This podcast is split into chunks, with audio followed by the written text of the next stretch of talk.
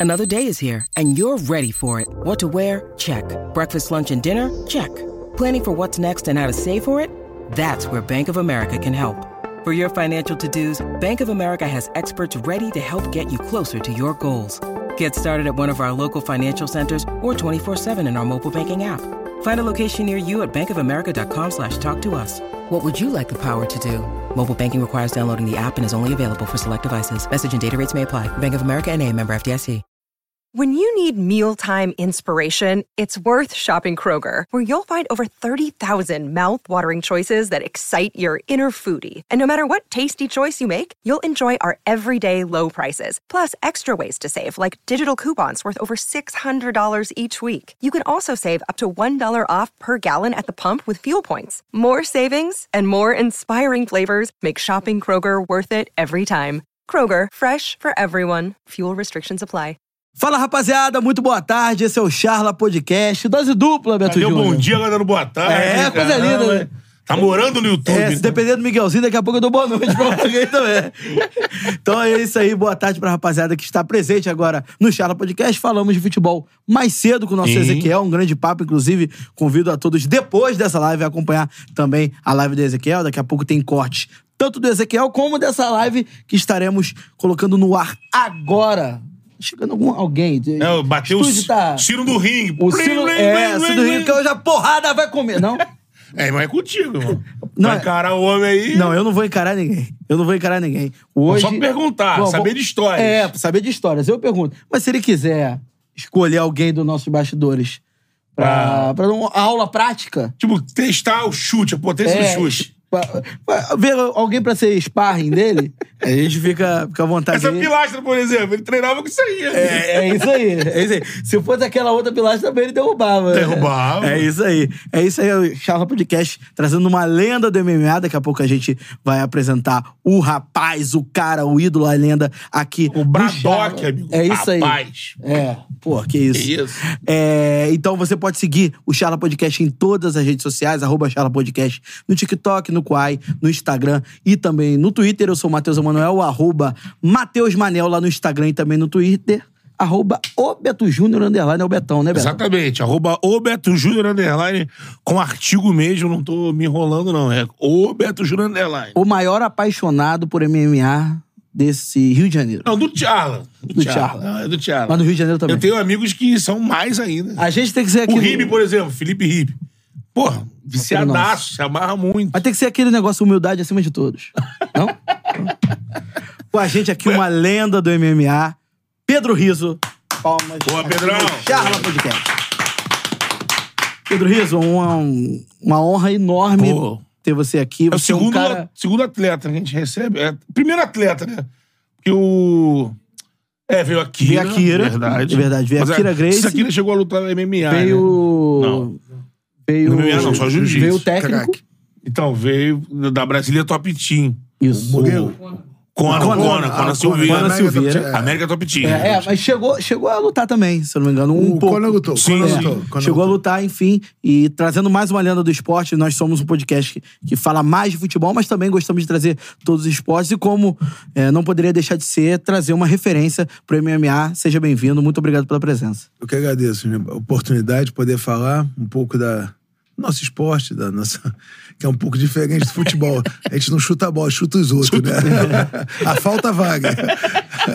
Falta A falta vaga. Você chutava bem, né? Eu chutava. Eu, te- eu tentei ser jogador de futebol, né? Eu fiz Ah, escola é? de futebol no Flamengo. Ah, daí já veio a vontade de Mas bater quando né, quando o senhor te, boca, o senhor te bota no gol de zagueiro, tu fala que você não é bom de futebol, né? Aí quando eu falei assim, falei, é, eu acho que eu vou chutar os outros. Tu é jogou no melhor. Flamengo? Tu- Não, escolinha. Escolinha, Escolinha, então. fiz escolinha. Fiz Tu imagina se vai pra frente e teve outro ídolo do MMA que esse aí foi até mais longe, que é o Vitor Belfort. Verdade. É, o Vitor Chegou a mais, né? fazer categoria de base do É, Flamengo. o Flamengo tinha, o Vitor tinha habilidade pra futebol. Treinou com o Juan. Júlio César. Imagina essa- se o Pedro segue e contra o Vitor a zaga. Às vezes- Vitor e Pedro Às vezes Riso. eu acho que no futebol tem alguns atle- atletas de MMA frustrados, sabe? Pode ser, Tem uma galera que ser. gosta de Ah, bater. tem. É, por exemplo, o Júnior Baiano antes do Tele, talvez poderia ser um atleta de Pô, MMA. até uma. Felipe Melo, talvez? Não sei. Não. Talvez. Eu, eu, não. tive, eu, tipo assim, eu nunca fui futebol, né? Eu sou ruim de futebol. Sou bem ruim de futebol, né? E eu, eu peguei a época boa do Flamengo. É, eu, eu tenho 50 anos, né? Então eu treinava no campinho de terra e tinha o campo profissional na Gávea mesmo. Aham. Então, aí era bom demais. Aí via Zico, Júnior... Essa galera toda. Rico, Adílio, Andrade, Cantarelli.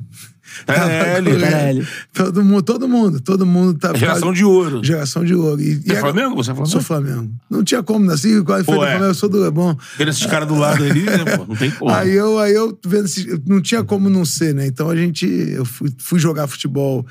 Aí tinha a seleção do Flamengo da escolinha. Nunca fui chamado na minha vida. Você percebe que você não é bom disso. E aí eu comecei a fazer luta, acho que eu sou melhor chutando os outros. E, E aí, como é que aparece a luta? Alguém te indicou, te incentivou? Não, é, meu pai é judoca. Meu Ah. pai é judoca, foi, foi, foi é engenheiro. Meu pai é engenheiro. De, de fato, ele é engenheiro. E aí ele teve a primeira academia de judô no Piauí, quando fazer uma obra. Então ele sempre botou eu e meu irmão na época pra fazer judô. E aí seguimos no judô durante muito tempo. Como, como engenheiro, ele foi fazer uma obra em Salvador. E aí eu conheci a capoeira. Me apaixonei pela capoeira. É, a capoeira, eu falo, as pessoas até nem dão valor pra capoeira. Capoeira é um, cara, um esporte fenomenal. E da capoeira, quando eu voltei pro, Brasil, pro, pro Rio de Janeiro, eu gostava da época da capoeira que tinha muita briga nas rodas. Eu gostava disso. Eu Gostava da. Não tinha tanta habilidade quanto os caras de dar salto, fazer o floreio, mas o jogo bem jogado, golpe, golpe Combate. alongado, eu gostava. E aí, só que na época até que tava tendo muita briga em rodas, né? Você começa a ficar meio mal visto. Nas, pô, o cara só vem pra arranjar confusão, o cara não sei o quê. E aí eu conheci um capoeirista, o Azeite. O Azeite chegou pra mim e falou assim: pô, por que você não vai fazer o. Ele até faleceu já, o Azeite. Falou assim: por que você não vai fazer boxe holandês? Aí eu falei: o que, que é isso? Ele falou assim: ah, o Marco Ruas, é aluno do Camisa. É, hoje ele é um dos caras. Ele tinha, tinha lutado com o Pinduca contra os- o, o Pinduca do Carson Grace. Sim. Lutou bem. O Marco Ruas é um ex-capoeirista. E aí eu fui atrás do Marco. E cheguei lá, cheguei, tinha 16 anos. Cheguei, cheguei na porta, bati na porta, falei, pô, eu queria treinar contigo. Você sabe luta? Falei, ah, eu sou capoeirista. E aí me apaixonei. Marco entrou, me recebeu bem, falou, cara, eu, eu falo uma coisa que eu falo, são coisas do esporte, né, cara? É, é, eu tinha até, tipo assim, como, por exemplo, Marco dava aula na Corpore na época, é como se fosse uma academia de alto nível hoje em dia. Aí o Marco falou assim, vai lá embaixo se matricula. Eu falei assim, pô, eu tava escondido do meu pai e da minha mãe lá. Porque na época, quem faz boxe, toma soco na cabeça fica maluco, né? Ele falava que ficava maluco. É. Falavam isso. é. Aí eu fui escondido, eu falei, pô, não, não posso pagar. O cara não me perguntou mais nada. O cara falou, Pedro, presta atenção. Pedro, nem fala, meu avô falou, ó, me espera todo dia na esquina na frente do orelhão, que não existe mais orelhão, hoje em dia todo mundo tem celular. me espera naquela esquina ali, eu venho, a aula era duas da tarde. Espera que chegue uma, uma e meia. Quando eu chegar, tu passa, tu entra comigo na academia. Dava uma carteirada, professor, tá comigo. E assim eu comecei, eu faço assim, eu treinei a vida toda com o Marco, o cara nunca me cobrou uma mensalidade, são as coisas do esporte que eu falo. é, eu- a gente estava conversando um pouco antes assim, eu sou faixa preta desde 17 anos. Aí eu dava- 17. eu, da- eu dava, eu dava aula, pô, na minha sala tinha dois pagantes e 20 bolsistas, que eu não consegue cobrar as pessoas. É, é a maravilha do esporte. É, eu, eu falo, o esporte é a maior ferramenta de inclusão social que existe no mundo, cara. É, É exatamente. impressionante o que, que o esporte faz. Com quantos anos você começou com o, o, o Marco? Com o Marco eu tinha 15 para 16 anos. 15 para 16 e a faixa preta. Com é a- 17, é porque eu comecei a lutar, eu fui campeão carioca, fui campeão brasileiro, aí fiz mais duas lutas, ganhei quatro lutas, as quatro primeiras lutas ganhei tudo por nocaute. Aí eu já, já, como eu já tinha habilidade de pé, tinha que aprender boxe, que o Marco me ensinou, e eu conseguia combinar, ter a coordenação, falo graças à capoeira, eu falo sempre levanta. já tinha feito, É, né? eu, eu, eu levanto a boca, a capoeira te dá muita coordenação motora. E aí eu comecei a crescer. E dentro do, do esporte, o Marco pô, já tinha batido em todo mundo no Brasil, entre aspas, já tinha vencido bastante gente no Brasil. Aí o Marco falou assim, cara, tu já é faixa preta. Eu já era faixa azul escuro, porque o boxe holandês é branca, vermelha, azul clara, azul escuro e preta. São cinco faixas. E eu já era azul escura. Aí eu, eu fui dar aula, foi até a faixa preta, até engraçado essa história faixa preta. Que acabou um treino, o Marco dava aula no Leme, de- perto do Chapéu Mangueira, a gente desceu. Aí estão na padaria, eu falei, ganhei minha faixa preta da padaria. Isso que é a coisa mais louca do mundo. Aí eu cheguei pro Marco, eu falei, Marco, ele fala, pô, quando é que tu vai fazer exame de faixa? Eu já era faixa azul escura, tinha sido campeão brasileiro. Por quê? Não sei, Pedro, acho que ano que vem, não sei o quê. Eu falei, não, porque o cara que eu tô dando lá é academia de karatê, todo mundo é faixa preta, eles dão muita importância pra faixa preta. Eu sou azul escura, não sou faixa preta, né? Você acha que eu tenho condição de fazer? Não, pô, tu já é faixa preta, já bateu em todo mundo. Pô, já eu tô com várias faixas preta. Porque dentro do ringue a gente tem as faixas, mas no dia do campeonato não tem faixa. Sim. Você é short de Muay Thai, não tem faixa. Aí o Marcos chegou e falou assim, cara, pô, você é faixa preta? Falei, pô, mas eu não sou faixa preta, eu sou faixa azul escura, não sei o quê. Aí o Marco, porra, aí eu comemos, aí acabou o Marco. Pô, quando é que você vai fazer? Ele falou, pô, tu tá chato pra caralho. Toma essa, toma essa, agora, agora tu é faixa preta, toma essa merda. Agora tu é faixa Aí eu falei. Foi essa transição bem essa, tranquila. é, aí o Marco, ó, um dia. Exame de uma- faixa padaria. É, um dia, bom, agora tu é faixa, fala pro cara que você é faixa preta, vou ligar pro cara da confederação aqui, mandar fazer um diploma, tu é faixa preta agora. E eu virei faixa preta com 17 anos assim, na padaria. Eu fui ganhar faixa preta na padaria. Todo mundo fala assim, pô, se prepara pra ganhar faixa preta. Eu fui ganhei dessa, dessa cerimônia, foi uma cerimônia. No, no segundo evento, acho que foi na segunda luta do Charles Sony com, com o Anderson. Ah. Ele provoca o Anderson pra caralho que fala: Ah, essa tua faixa preta aí do, do- dos irmãos. Dos, do, Irmão Nogueira. Dos irmãos Nogueira é que nem ganhar faixa preta no McLanche feliz. Pô. Aí falou, falou mesmo. Tu ganhou na padaria. Na padaria. Mas assim, você já, já tá falando sobre a importância do Marco Ruiz nesse é, seu início. Eu queria saber da importância dele no esporte no modo geral, né? Porque é, é um cara conhecido como referência na área. Eu queria saber, assim, a sua concepção disso. Até complementando a pergunta dele, de fato, o inventor do MMA. Você tá citando aí, ele é boxe, eu fiz a capoeira, ele já. Porque o Marco era isso, né? Ele lutava antes de todo mundo pensar nisso, ele já era o cara que. Jiu-jitsu, kickbox, fazia tudo que A é gente esporte. tá falando de, de 89 e 90. O primeiro UFC foi em 1993. Então não existia o UFC. A gente não tinha. Eu, eu fico brincando que a nova geração é muito. Essa é a mesma coisa você falar dos esportes antigamente, o futebol e o futebol hoje. A- a- só que o futebol ainda é mais desenvolvido que a gente. Na, na nossa época, qual era o sonho de um atleta? Cara, eu quero me formar um faixa preta, casca grossa, ser reconhecido, ganhar meus campeonatos, para ter minha academia cheia. Eu achei que minha vida ia ser de educador. Não, acabou o final da vida, eu sou, eu sou professor hoje em É, dia. sim. Acaba, mas eu achei que minha vida seria essa. Falando do Marco Ruas, o Marco foi um cara que, é, por causa da capoeira, me indicaram ele, cheguei no Marco, tanto que eu, até é imp- importante falar, o Marco dava uma aula de 7 às 9 da noite no Copa Leme. Aí, 7, deu 8 e meia, aí todo mundo aí, tira, a gente usava faixa, tira a faixa, tira a luva, chão. Chão. Mas a, na onda de boxe holandês, boxe holandês é o, é o kickbox, é o Muay. Thai, né? A onda de boxe holandês fazendo... Eu tô ensinando pra você, ó, o lutador tem que ser completo. Aí, voltando, a, eu- a gente tava conversando aquele negócio do- da história do, do, do médico, né? Que o cara cai. Eu falei assim: Ô Pedro, você tá brigando na rua. O cara te derrubou. Tá falando assim: não, para, para, para, para. Vamos levantar, porque eu não sei lutar no chão. sentido, Aí o Marco assim: lutador tem que ser completo. Aonde a luta acontecer, tá você tem que estar pronto pra lutar. E isso ele falava assim: mas por que, que você faz? O Marco já tinha feito um vale tudo contra o Pinduca, que era do, do pessoal do jiu-jitsu, ele tinha no desafio boxe holandês contra o jiu-jitsu. E ele, desde então, ele dava aula, uma, é, tipo assim, dois terços da aula, ou três quartos da aula era de, de, de, de boxe holandês, kickboxing, e os últimos 30 minutos, foi assim, que eu quero que sejam completos. Cair no chão, tem que saber lutar, tem que saber sobreviver. Uhum. Então, eu- a gente tá falando isso, pô, bem antes do UFC. Em anos 80 ainda. É, anos 80. anos 80, tá entendendo? Eu falei assim, por que esse cara... E ele falava, cara, eu não esqueço, ele falava isso pra mim, falava assim, Pedro, esse é o esporte do futuro. Eu Pô, que esporte do futuro? Eu falei, cara, lutador tem que ser completo. Cara, todo mundo, quando o pessoal começar a ver a luta, que tem tudo, que é completo, que é o melhor lutador, todo mundo vai parar pra assistir. Aí eu falei Pode assim, isso. aí eu falei assim, mas por que, que você fala isso? Não, boxe é legal pra quem gosta de boxe. Kickbox é bom pra quem gosta de kickbox. Jiu-jitsu é bom pra quem gosta de jiu-jitsu. Luta livre. Agora, o MMA, todo mundo quer ver. Aí eu falava, e isso aí falava, cara, não existia nenhum UFC. tá É. O Marco vivia naquele eterno sono de, sonho de querer lutar de novo, que tinha lutado com o Pinduca, tinha lutado bem, se tornou uma, uma referência. Só que o Marco, antes de lutar com o Pinduca, ele vinha do boxe holandês, ele já começou a treinar chão, que tinha o Fausto Bruno Silva, que é o cara da luta livre, que dava aula no Boqueirão. O Marco começou a treinar ele. O Camisa, o mestre Camisa de capoeira, falou assim: Marco, treina com esse cara. O Camisa foi um, foi um cara que, que ajudou muito o Marco, direcionou muito o Marco. Falou: Marco, treina chão, porque esses caras de jiu-jitsu vão te levar pro chão. Ninguém vai brigar em pé com você. É um bom boxeiro, chuta pra caramba.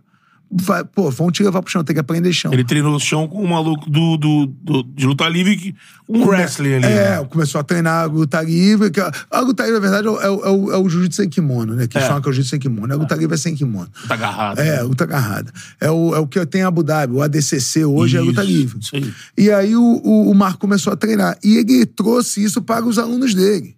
Ele falava, cara, o lutador tem que ser completo. E, e, tipo assim, a maior loucura que eu falo para as pessoas, gente, isso não existia, não tinha menor. Não tinha evento. É. A gente treina, cara, o Marco é um cara, ele veio, veio do, do exército, PQD, né? Meu irmão, o que eu corri nesse Rio de Janeiro, acho que eu dei umas 15 voltas no Rio de Janeiro do que o que eu corri. Pô, a gente tinha, tinha, a gente treinava, às vezes, tinha corpo de, de, de São Conrado. Aí, pô, eu treinava, fazia um treino todo, aí ia tomar banho, tomar meu banho, Marco, beleza.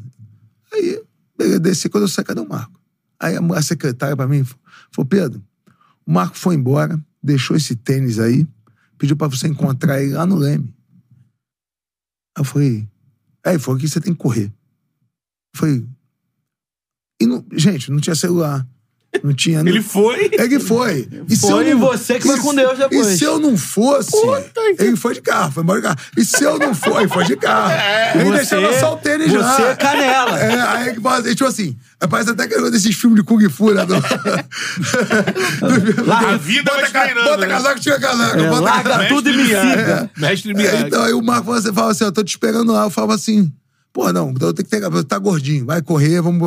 Aí, eu- aí, tipo assim, não tinha nem como eu ligar pra ele, Marco, pô, pô, não tinha, gente. Tem que e eu tinha um medo de perder ele.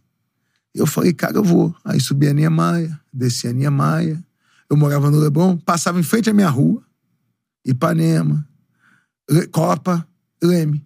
Aí tocava o interfone. Marco, cheguei aqui depois de duas horas correndo.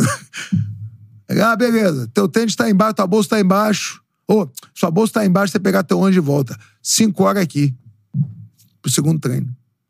Eu falo, nem descia, nem descia. Eu falo assim, nem perguntava se tá bem. Eu tomava uma chuveirada no. no- Tinha um chuveiro na, na campeões de garagem. isopor. Acho que é, literalmente E, tipo, aí, mesmo. aí né? eu falo assim, aí eu, pô, eu, eu fazia isso, aí você falando do Marco, e o Marco dele, época, de, cara, ele já treinava muito. Eu falo assim, É. Marco, as pessoas paravam, mas, cara, vocês treinam muito. A gente corria, fazia escadaria, aí fazia boxe, aí fazia. Aí, pô, tinha um treino que a gente fazia, a gente subia ali, era é, como se fosse pro Corcovado. Aí tem um egg ponto, um ponto ali que vai à esquerda, que eu esqueci até o nome, é um, que é um mirante hoje em dia. Eu acho que tem um egg ponto ainda. A gente fazia um sparring lá em cima, fazia um sparring, que eu só apanhava, né? Porque o Marco era o Marco Rua já, e eu não era, eu não era nada ainda. Tava aprendendo a soga, apanhava. Pô, ele caixa grossíssimo. Pô, apanhava muito. E na época, o material. Qual era o material? A luva era a luva de crina de cavalo, gente. A luva não é essas luvas fofinhas hoje em dia. Pô, cada pedrada era um caroço na cabeça. Tinha vários hematomas na cabeça. E ele, pô, batia e, tipo assim, e ele ficava. E, tipo assim, não tinha. As pessoas perguntavam, cara, vocês treinam muito. Por que, que vocês treinam tanto? Ah, Marco, a gente gosta. Quero estar pronto. E o Marco vivia naquilo, naquela adrenalina da, do Vale Tudo. Os caras vieram aqui, meu, me desafiar, eu tô pronto, cara. Se, pô, se vier o. Que tinha um papo, falava do Rickson com o Marco Ruas. Falou, se o Rickson vier, eu tô pronto, cara. Quem vier do jiu-jitsu aqui, eu tô pronto. O Marco tava sempre pronto, ele tava sempre treinado. Foi um negócio. E essa mentalidade dele, eu trouxe. E vou te falar, e hoje em dia, eu sofro. Porque a geração nova é difícil, é uma geração com um mundo gigante pela frente. E- É os camps, é o não sei o quê. Eu falo, cara, vai treinar, entendeu? É, é, aceitar esse. É difícil, E se cara. dedicar, né? Se É esse ponto. É, a gente por- é o famoso treinar por nada. Eu É. falo assim, gente, tem campeonato? Não. Vai lutar quando? Não sei. Por que, que vocês treinam tanto? Porque a gente gosta. É isso que ele falou. Botar na cabeça. Se amanhã aparecer alguém desafiando, eu tô pronto. E eu, eu gostei muito dessa, desse ponto de vista, assim, até empreendedor mesmo, sobre é, a indústria do, da luta, né? De você é, achar é, que, de repente, o Beto vai gostar mais de boxe, você vai gostar mais de jiu-jitsu, eu vou gostar né? mais... É, consumidor. Eu vou gostar de assistir Muay Thai, e por que Mas não... todo mundo vai gostar de ver um esporte seja completo. É isso aí. E, e se tornou a febre que se tornou depois dos anos ali, acho que no auge de 2010 ali, né? Talvez. já a segunda fase. É, é, a Já segunda fase. White, né? Isso, já uma fase de popularidade mundial por conta disso, né? Sim. Não, mas eu queria também saber, esse tá correto, é, o Marco tinha uma visão muito à frente, eu queria saber como é que foi quando lançou. Porque ele, ele, ele, ele, ele disputou, né? Ele, ele, Ele lutou, ele lutou. lutou o UFC 7 em 95. Como é que foi você junto com ele, assim, quando ele soube que tava rolando esse tipo de evento?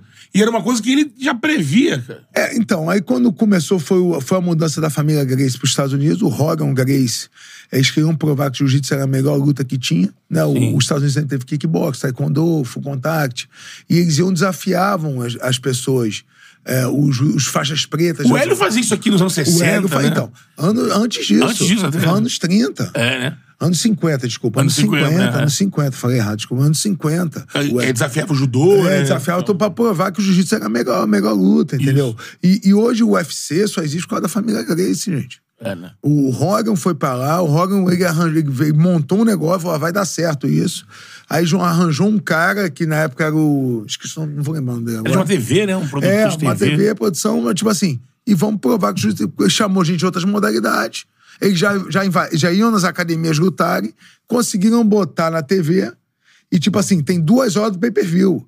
Aí tinha que encurtar as lutas pra caber dentro de duas horas, entendeu? E, o, e na época foi o primeiro UFC em 1993 que o Royce ganhou. É. Eu não esqueço disso, cara. A gente na praia aqui no Leme. Isso chegava como pra galera aqui do Brasil? Só por. Então, não chegava em Não chegava, né? não. Eu via três meses depois. É, ia Tinha que arranjar um VHS, alguém que filma, que gravou da, da TV lá no, do UFC, lá no, nos Estados Estados Unidos, Unidos. alguém que trouxesse. Então a gente sabia, né? Às vezes pela imprensa, uma ligação, né? Que falava, pô, o Royce Grace. Eu vi uma notinha no jornal sempre. Royce Grace ganhou o torneio. E eu, tipo assim, e na época, né, eu, a- eu falava com o Marco, falei, pô, agora tem um evento novo, os caras estão pagando, na época, o vencedor de torneio ganhava 50 mil dólares. Pô, pra gente, cara, inimaginável ganhar esse dinheiro. É. Pô, então a gente tá falando de 1993. 93. Falei assim, pô, é muito dinheiro. E aí eu, eu me lembro sentado assim, o Marco falou assim, pô, mas eu não sou do jiu-jitsu. Falou assim, eu não sou do jiu-jitsu, eu não vou ser chamado nunca. Os caras não vão me chamar nunca pra isso. É tudo, aí o pessoal do, do jiu-jitsu, dos Grace vão chamar e tá certo. Os caras que montaram o negócio, os caras que querem provar que a modalidade, a modalidade esportiva deles é melhor do que as outras, e botaram. Aí o Marco, não esqueço disso, cara, o Marco tava... Ele pintou um vale tudo pra ele fazer em Manaus, foi lá, lutou em Manaus, ganhou. E ele tava naquela. Não tinha, uma, não tinha um negócio. Um dia o Marco tava sentado na. Ele pode contar melhor, não estava nesse dia. Ele tava na praia sentado. E chegou um cara, falou assim pra ele. O Marco me contou isso muitas vezes. É, o cara falou assim: "Quanto- pô, você é o Marco Rua, isso aqui. Eu tenho um empresário nos Estados Unidos, acho que foi o Marco Jara que falou com ele. Se eu não me engano, pode ser que eu esteja enganado. esteja enganado. Falou pra ele: pô, tem um empresário nos Estados Unidos que quer que você lute o UFC. O Marco, pô, é mesmo, não sei o quê. O, Roy, o Royce já tinha saído, que o Royce ganhou o primeiro, o segundo, o terceiro. Aí o quarto ele ganhou a luta, mas não voltou. E parece que o, o, o- aí o, o Shamrock apareceu, quem Shamrock ganhou o Ken cinco. Shamrock. Aí o seis quem ganhou foi o Oleg- Tartarov. Ou seja, é, eu acho que os gays não estavam mais à frente. Eu não posso afirmar isso. Mas aí o, o Marco abriu uma porta pra gente. Pro Marco, pra nossa equipe. E aí chamaram o Marco. O Marco era falado, tinha um, tinha um cara que era um, um- um- era um brasileiro, o Frederico Lapena, que morava em Los Angeles, que mexia com filme e cinema, que pediu pra alguém, sabia da história do Marco, e mandaram procurar o Marco. Chamaram o Marco pro UFC 7. E aí, quando o Marco falou, cara, pô, vou lutar no UFC, cara. UFC foi um- 7, né? 7. Foi uma. Foi uma. Tá Imagina, no, tá no 3. Vai, vai ter o 300 agora. É, vai ter o o 300. 300 agora. Aí o Marco falou, cara, pô, a gente vai lutar no UFC 7. Cara, foi caramba, a gente começou a treinar pra caramba. Começamos a treinar muito. E o. E o. E, o, e a gente, cara, assim, é inacreditável. Conversavam há, sei lá, cinco anos atrás, o negócio não existia. É, Você falando, mano, e agora apareceu um É, tipo assim, torneio. já existia, mas, por exemplo, teve o UFC do Royce, o UFC 1. Aí ia ter outro um ano depois. Sim. Ou seja, tava no 7, começou em 93. Então não é hoje, todo final de semana tem UFC. É, Não exatamente. tinha- Tinha isso. É, Tinha- isso. Não era uma coisa Não, todo final de é um semana. UFC assim, daqui a seis meses É. do UFC 2. Aí o UFC 3. Aí tem Um negócio chamaram- aguardado, né? Era muito aguardado. Muito Aí aguardado. chamaram o Marco pro UFC 7. Aí eu me lembro que o Marco foi antes, eu fiquei, até eu fiquei segurando as aulas, que o Marco dava mundial aqui. Sim. Eu fiquei segurando as aulas, o Marco foi antes, porque a luta ia ser em Denver, Colorado. Todo mundo sabe. A, a gente tinha um, um- o Beto Leitão, que é um do, que o pai dele é um pio- pioneiro da luta, da luta olímpica, da greco-romana e luta olímpica no Brasil, e o Beto é o filho dele. O Beto foi um. Foi um foi, foi a duas Olimpíadas representando o Brasil pela luta greco-romana. Sim. E o Beto já tinha treinado em Colorado Springs. Aí falou, Marco, A luta em Colorado. O Beto treinava, treinava o nosso wrestling na época, o nosso treinador de wrestling. O Beto falou: Marco, o, Ma- o Beto e o pai, vamos ter que ir antes. Lá é muito alto. É, né? Lá é dois mil É metros, montanha, é né? alto. Você vai. E, a- e a luta na época. Quase era- uma luta na Bolívia. É, quase isso. Você entrava La e, a- Paz, e né? a luta acabava. Eu, eu, não, eu não lembro se já tinha tempo, cara. Eu acho que acho que era 30 minutos de luta. Era 30 minutos de luta, se eu não me engano. Corridos. É, corridos. Aí você tinha que acabar o máximo. Ainda mais um torneio, você tem que acabar o mais rápido possível pra você poder ir me- menos pior pra segunda luta, né? Exatamente. Que é tipo um GP, É, assim, o GP. Você tava GP, tudo ali, é né? GP. Aí o Beto deu a ideia de antes. Aí o Marco veio, pra, foi pra Colorado pra se adaptar. E eu me lembro que, cara, antigamente não tinha celular, era, era fichinha, era, era ligar, era só cobrar. Telex. É, isso aí. Ligava- aí às vezes eu ligava, pô, eu ma- mandava ligar pra esposa do Marco, a Luciana, falava, Luciano, Marco ligou, ligou, como é que tá? Tá bem? Dá pra Embratel, É, pra aí, Embratel fazer aí, ligação com o Brasil. aí. Aí eu me lembro de eu falar com o Marco, o Marco falou assim, falou, Pedro, meu irmão, treinei dois minutos, morri. Pô, E ele é um leão, né? é um leão, pô. Mas, pô, o Marco, cara, o Marco é, o Corcovado. é, é, pô, um atleta excepcional. Aí ele, aí ele falou assim, cara, eu morri com dois minutos. Eu falei, calma, o cara falou, o Beto, o Beto já por ter ido pela seleção brasileira em Colorado Springs, falou assim, calma, isso é normal. É normal, é. Daqui a 10, 15 dias, tu vai estar melhor. Eles foram quase que um mês antes. Aí o Marco realmente foi se adaptando. Eu cheguei já na semana da luta. Aí eu lembro que eu fui dar, fazer um aquecimento com o Marco, deu dois minutos, eu falei, cara, morri. É, eu falei, que absurdo, assim, dá dor de cabeça e tudo, pela altitude. Aham. E o mais, o mais, o Marco já contou isso várias vezes, ele foi fazer umas fotos pra luta, aí foi dar um, ele ele tinha que dar um soco assim numa porta de vidro, só que tava a porta já quebrada, ele tinha que parar, parar a mão perto pra poder fazer uma foto, tipo, ele desse o soco quebrou o vidro. Só que encostou, aí deu um corte na mão. Aí fazendo posição comigo um dia antes, pegou uma bactéria na mão. E eu não esqueço, eu tava no quarto, o quarto aí tava eu e ele. Aí, cara, ele me acordou, era umas três da manhã. Ô, Pedro, Pedro, Pedro. Eu falei, o que, que foi, cara? Pedro, cara, minha mão, cara, minha mão. Isso um dia antes da luta. Um dia antes. Já tinha tido a press conference, tinha tudo. Aí o dia, ah, o dia da luta. No dia da luta, três da manhã, dia da luta. Madrugada da luta. É, falou, Pedro, eu falei, o que, que foi, cara? Falei, ah, minha mão, cara, a mão toda vermelha. Cara, não consigo fechar a mão. A mão tá inflamada, pô, o corte inflamou, pô. E não tinha luva, gente, não tinha luva, era sem luva. Eu tava sem luva. Então você tá com corte na mão, você não consegue. Aí eu, eu pegava, pô, pô, não consigo nem encostar na mão. Aí eu fui, bati na porta do, na época do empresário, do AP, eu falei, pô, o Marco tá ferrado, meu irmão. Mão dele não consegue fechar a mão, o cavalo tá hoje à noite. E aí começou uma correria, meu irmão. Vai pro hospital. E nos Estados Unidos ninguém assina de que pode lutar, né? O cara falou, meu irmão, não, não, não tem que, tinha que ter a aprovação de um médico pra poder lutar, pra nego assumir o risco. O médico tem que assumir o risco. Fala assim, cara, não, não libero pra lutar. Não libero pra lutar, não libero pra lutar. Ninguém liberava ele pra lutar, ninguém. Aí eu falei, aí o Marco falou assim: Pô, agora, como é, que eu, como é que eu vou fazer? Como é que eu vou fazer? Aí o Marco foi no último médico, última chance. O médico falou assim, cara, posso dar umas injeções aí, mas, cara, não libero pra lutar. Aí o cara deu uma injeção. Aí você pode ser um parte psicológico, "Ah, me sentindo melhor, hein? Sentindo a mão melhor. O Marco não fa- falava zero inglês. Aí o cara falou, ó, não, não luta, proibiu ele de lutar. Aí o Lapena, ô Marco, o cara liberou você pra lutar. Tá pronto. Ele não falava Sério? "Ah, mas É mesmo, é mesmo, pô. me chama, Agora tá vai, agora vai. A mão tá ótima. Vamos quecar esse Aí falei cara assim, pô, o agora. cara liberou, pô, o cara falei, pô, cada dia liberou, falou que você tá bom pra lutar. É. Aí o Marco chegou no quarto, feio, pô, meu irmão, aí, pô, esse dia, eu falei, a mão, não, tá doendo, mas, pô, É. o cara me liberou pra lutar. Eu falei, não, então vamos lutar, né? Vai ter.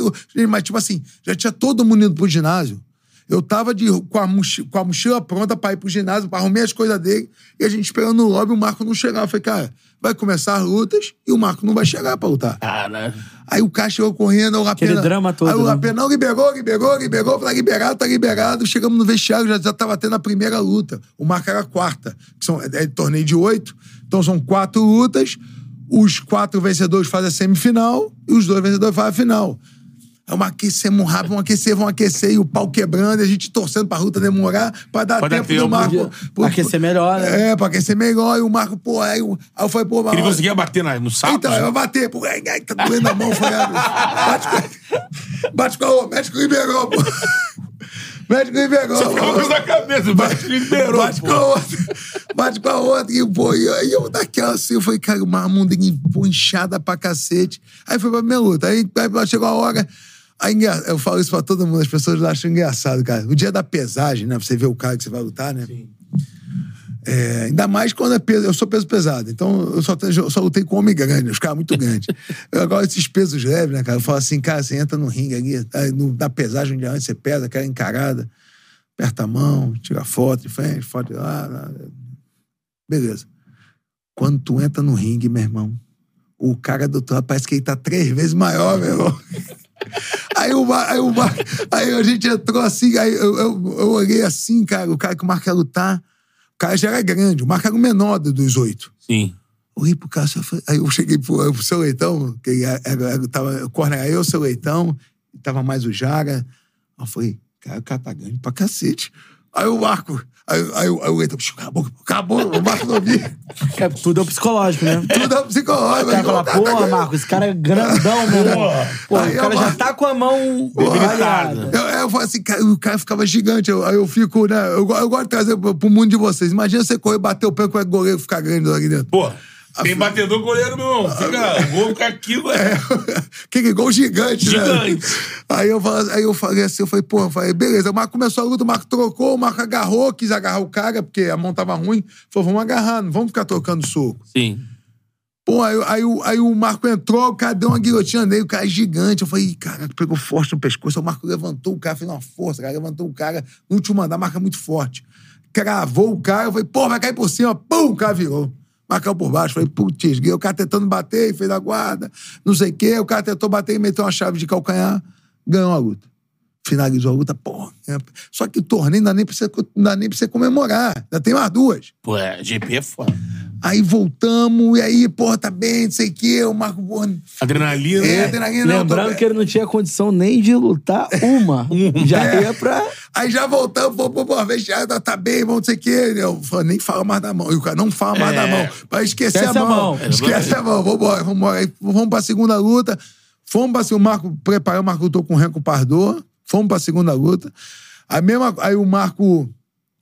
Pô, o Marco, é, o cara não queria trocar. O Marco agarrou de novo, o cara deu uma guilhotina no Marco, o Marco sentou na guarda, raspou, foi um holandês. Mas raspou, bate, montou, deu um soco, o cara desistiu. Graças a Deus, luta tranquila. Vamos pra, foi a final com o Paul Wagner. Foi uma luta que ficou famosa, né? Porque o cara era um gigantão, que era o, é um, o cara tinha 2 metros e 15, o cara pesou 180 quilos. E não tinha limite de peso. Hoje É. em dia o UFC é 120. 120, 120 é 120. 120. Aí, antigamente, bom, o cara pesou 180 e o Marco com 98. Aí, pô, o Marco começou a chutar as pernas, chutar as pernas, chutar as pernas, que o Marco chutando as pernas. É, cara. que fala que É. brincadeira do. É, da machadada. Lenhador, da Isso, isso. machadada Aí o cara caiu, aí engraçado que o Marco dá um soco com a mão ruim, pum, aí paga, bate só com a outra, bate só com a esquerda. aí quando acabou a luta, aquela felicidade, aí falou, pô, deu um soco, senti a mão, falei, pô, só deu um soco a noite toda, lutas, pô. Eu falei, pô, Deus é muito bom. Aí quando acaba a luta, o, a, Pena falou, a Pena falou pra ele, falou assim, pô, o cara não liberou pra lutar. Ele falou, pô, não! Não, você não podia lutar, cara. Aí, Mas o pô, campeão. Aí falou assim, pô, ainda bem que você não fala inglês. Pô, UFC 7, É, né? UFC Cara, 7, história cara. lendária É, do, do UFC 7. A gente podia ficar aqui porque o convidado é o, é o Riso, né? O Riso. A gente podia falar de, pô, de Marco, Marco, Renan, lenda. a história do né? Marco, Essa- é, essa o história Marco tem foda. muita história. o Marco, muita história. agora, é, você falou que antigamente não tinha essa, esse controle de, de, de, de- de pesagem. Aí, só que você já é, passou. Já me contaram aqui, meu amigo Thiago Maroto me mandou uma mensagem falando assim: pede pra ele contar quando ele tentou bater 93 quilos e deu uma merda, que fez tudo e não conseguiu pesar Consegui. e, e tava com quase 100 quilos ainda. É, a verdade foi. é, foi- isso, isso foi- acho que foi no boxe holandês, cara. Foi no boxe holandês. Foi. Se foi.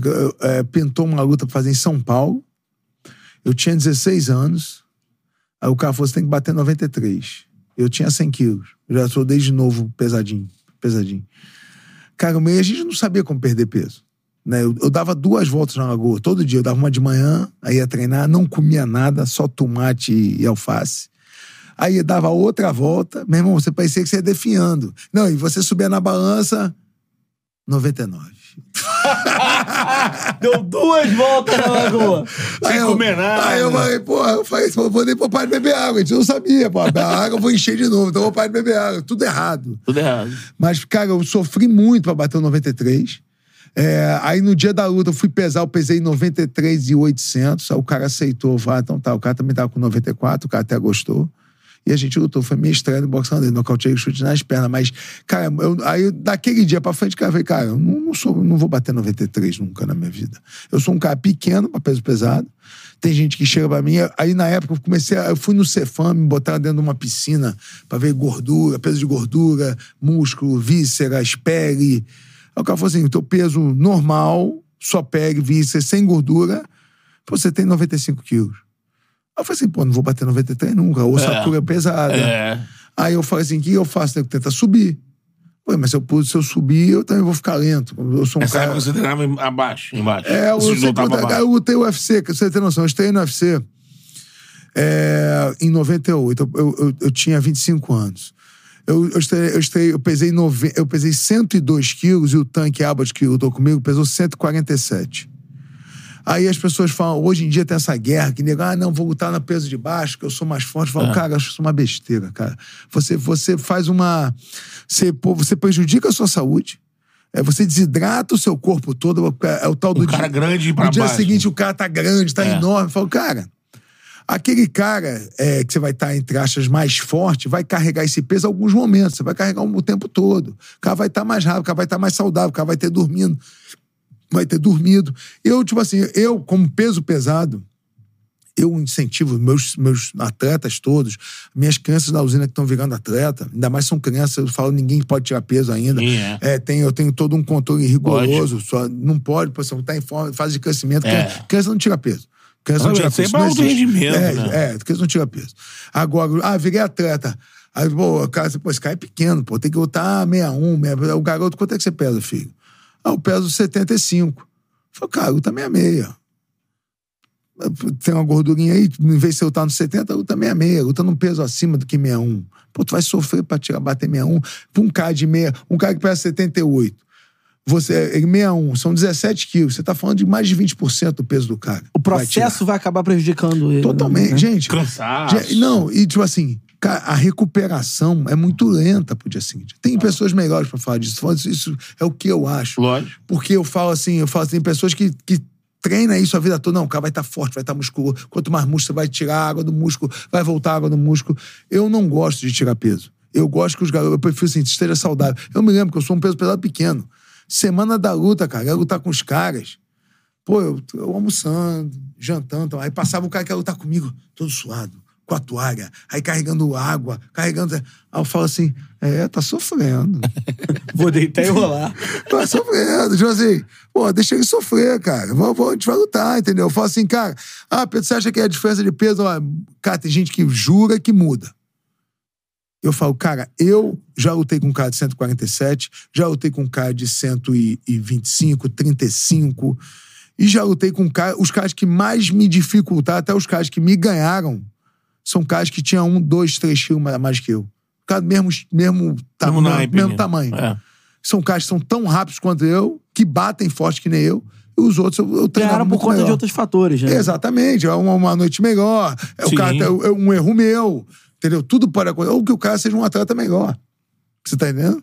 Você passou pela primeira luta, a gente vai falar sobre a luta com o Take Abbott, que é, é marcante, né? Era no UFC 17,5. 17,5, né? 17,5. Eu queria que você falasse um pouco antes, né? Que você falou comigo aqui em off, e eu não sabia disso.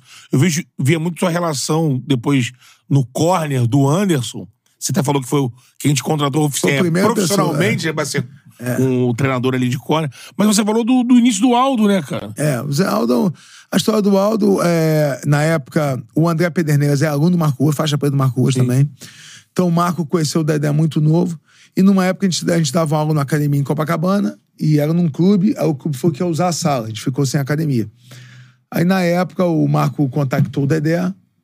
Eu, eu conheci o Dedé. Eu tinha, eu tinha 16 anos, 17 anos. Eu conhecia já o Dedé, porque o Dedé treinava com a gente. Aí o Marco falou assim: Pedro, o Dedé tem uma academia no Flamengo. Vai lá conversar com ele, ver se tem um horáriozinho pra vocês treinarem. E aí eu cheguei lá, sentei, conversei com o Dedé. Não, Pedro, o jiu-jitsu aqui é só à noite. Eu dou aula a partir de 6 horas da tarde. A partir de manhã tem um aula de jiu-jitsu 7 horas da manhã, que acaba 9 horas. De 9 às 16, a academia não, não roda. Pode pegar. A gente até é, conversa, a gente divide o aluguel. Você paga metade, eu pago metade. E você pode usar nesse horário que eu não tenho mais aula jiu-jitsu. E aí o, o, o- Fechei com o Dedé. O Dedé é um cara, pô, meu amigo pra caramba, aqueles caras que tá, tá a vida. A minha vida toda eu lembro do Dedé. Tá a vida toda a gente tá junto, a vida toda. Compartilhando momentos, É, né? momentos, isso. E aí é, começamos a dar a, a, a, a equipe, né? RVT, Ruas Vale Tudo, que o Marco montou a equipe dele, era junto com a Nova União, que é a Academia do André Pederneiras. E o Dedé também é faixa preta do, do Ruas Vale Tudo. Então a gente tinha a nossa aula e, e, por exemplo, tinha Campeonato Mundial de Jiu-Jitsu. Campeonato Mundial de Jiu-Jitsu era no Brasil. A Nova União tem gente pô, no Nordeste, Fortaleza, Paraíba, tem gente no, no Mato Grosso, aqui no Centro-Oeste, tem gente no Sul, tem gente no Brasil todo. A Nova União é muito grande. Todo mundo vinha. Gente, atleta. Como é que é atleta? Atleta mesmo, é só o Diego da passagem. E o, o negócio é ralação. E lama os beiços. É, e ambos bem, isso aí. Aí não tinha ninguém pra dormir. O Dedé falou assim: ó, vai ter o Mundial de todo mundo pode dormir na academia. Ou seja, o tatame da academia lotado. Todo mundo tinha um espaço no tatame. Nego dava dava pra cá, dava 500 pessoas. Todo mundo na Nova União, pra não pagar, o- pagar hotel, É. dormia na- na- Na- no tatame. no- no tatame. No tatame.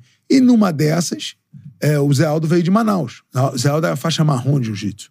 Veio de Manaus. Ele, o Marcos Louro, é, vieram de, de Manaus. Aí ficaram. Passou o campeonato. Aí, durante a semana pós-campeonato, você via esvaziando o tatame. Foi, foi para Goiás, o outro foi para Paraíba, o outro foi para Fortaleza, o outro foi. Eles começavam a ir embora. Brasília, aí ficaram dois. Ficou o Zé Aldo e o Louro. Alguém, você não vai embora, não? Não, não. Só que eles mo- moravam na academia. Tinha essa aula de jiu-jitsu às sete. Aí, quando o, o pessoal do jiu-jitsu chegava, o Aldo e o, e o, o Logo, eles ficavam num cantinho do tatame, que a aula era um pouquinho mais vazia. E às, às nove, não, às oito começava a nossa aula. Aí às oito, meu filho, chegava todo mundo. Aí eu, acorda aí, pô, acorda Zé, Aldo, acorda Logo, vamos acordar, vamos acordar. Os caras ficavam sentados no tatame assim, ó. tipo, cara, que pô, aí começava a aula. E num dia desse, eu falei assim, eu cheguei assim, pô, vocês ficarem parados olhando, que vocês não treinam. Aí o, o Júnior falou assim, que é o Aldo, falou, pô, posso treinar? Eu falei, claro, pô, pode treinar, pô. A gente quer tudo junto, cara. A gente, Dedé, Nova União, Rojo, a gente é tudo junto, cara. Pode treinar, pô. E que, a gente tinha o treino de wrestling também, que é bom pro jiu-jitsu deles, que é o que dava aula do Beto Leitão. É, Então tinha treino de wrestling, tinha treino de kickbox, que eu que dava aula. E eu começava a dar aula de kickbox, dava aula de wrestling e treinava junto com todo mundo. Era a nossa equipe. A gente treinava todo mundo junto. E aí a gente tinha o treino de vale tudo, que a gente já lutava MMA. Né? E aí, come, aí, aí começou ah, o do Logo, o Shaolin, o Dedé o- e o João Roque já, já lutavam MMA quando a gente chegou lá, na Nova União. E aí eu, eles começaram a treinar comigo. O Zé Aldo começou a treinar, começou a se a, a evoluir muito na parte em pé. É, muita gente não sabia, o Zé Aldo é meu primeiro faixa preta de kickbox, ele é o primeiro faixa preta que eu tive na minha carreira. Ele, Pô, uma, maneiro. uma habilidade absurda, sempre teve É outro cara também que o- ganhou muito chutando, chutando né? as pernas. E É. ele tem vários. Ele, ele fala sempre, fala assim, pô, que é, bem ou mal, a parte em pé, a referência dele era eu, porque ele viu ganhando as lutas dentro do UFC, eu tava no UFC, nocauteando chute nas pernas, e acabou que ele pegou o mesmo estilo. Falei assim, o chute nas pernas funciona, e ele chuta forte. O Júnior, pro peso dele, chuta muito forte. Viu a luta dele com. A segunda lu- luta dele com o Chad Mendes no Mar- ali na Arena da Barra. foi aqui o Chad Mendes ele abaixa? Ou É. Não, a primeira é da joelhada, a, Primeira outra joelhada. foi por ponto. A outra dos foi por pontos ponto. foi um Pô, lutão. Eu tava Lutão. na imprensa, então ficar mais próximo. Tu ouvia cada chute. Bom! Bom! Aquela porrada. luta foi que. Foi o que lutou muito, né? O lutou muito. Não, foi um lutão. Foi uma das mais lutas que eu. Tipo assim.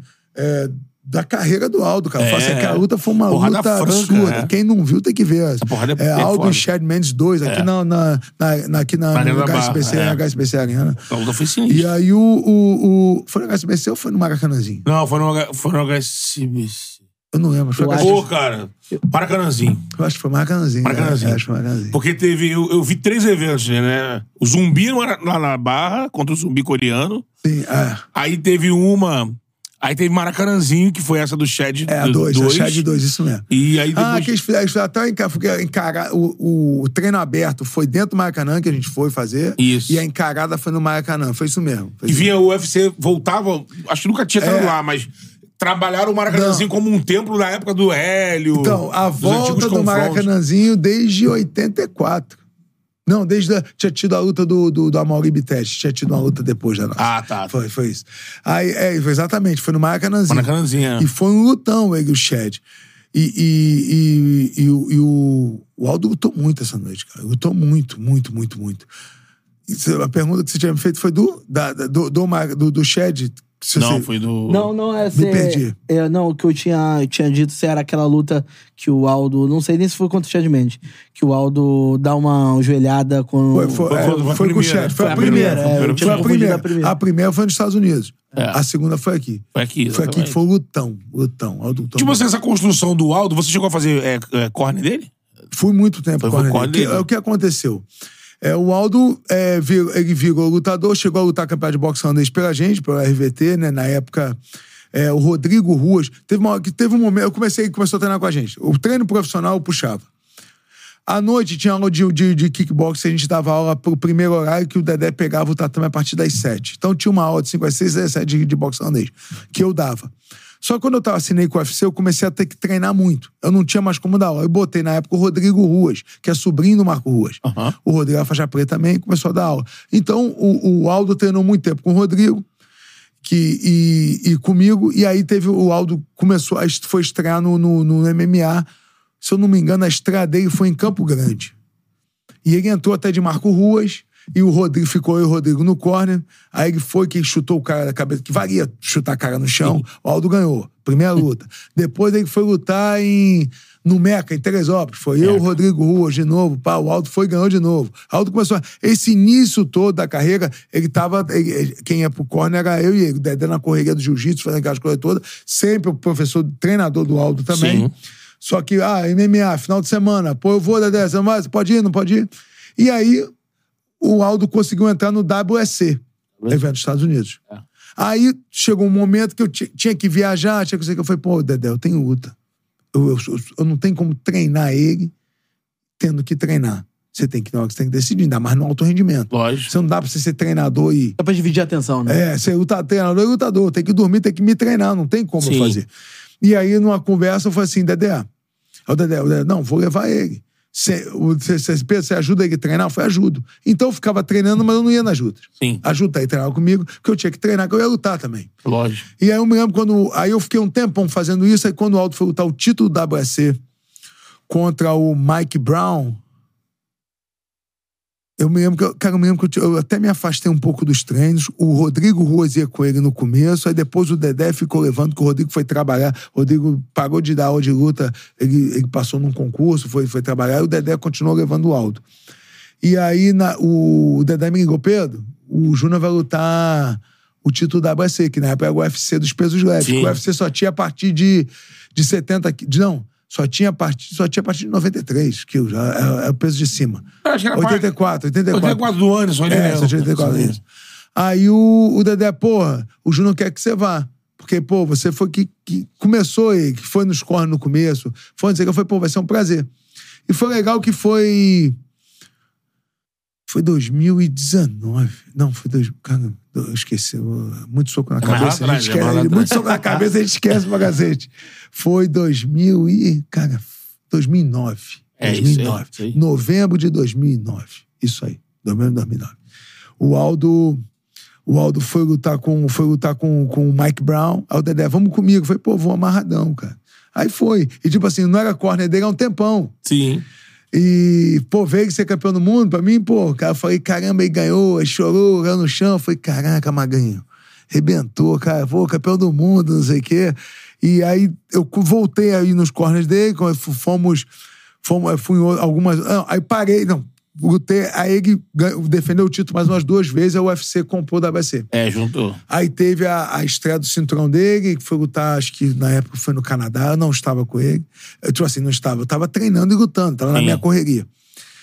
E aí, cara, se eu não me engano, qual foi a luta que eu voltei pra treinar ele, cara? Foi o Chad. Eu não me lembro, cara. Ele tava. Eu já tava com um projeto social lá em Manguinhos em 2009, 2010, 11. Aí ele começou a ir pra Manguinhos pra treinar comigo. Sim. Aí o Dedé falou, pô, Pedro Júnior quer que você volte a treinar ele. Eu falei, bom, marradão, cara. Nunca, nunca foi de, por business esse negócio. Por isso que eu falo o negócio do Anderson, eu vou te contar a história do Anderson. Depois a gente vai chegar no Anderson. E aí eu, meu irmão, treinava o Júnior amarradão, mas não precisava ir na rua. Eu queria que ele fosse campeão, entendeu? É meu aluno, cara. Essa entrada dele no UFC é fulminante, né? Foi fulminante. Fulminante. né? Foi, Ele- que aí juntou Ele foi enfileirando todo mundo. Ele já chega como um. Aí eu, eu tô tentando lembrar qual foi a luta que eu entrei, que eu voltei, que o Júnior foi lá e falou, pô, Pedrão, vai comigo, cara, no UFC. Eu voltei a treinar ele para as lutas do UFC. E, e fomos juntos até, até a luta que ele perdeu pro Conor. Depois que ele perdeu pro Conor, é, foi 2015 ou 13.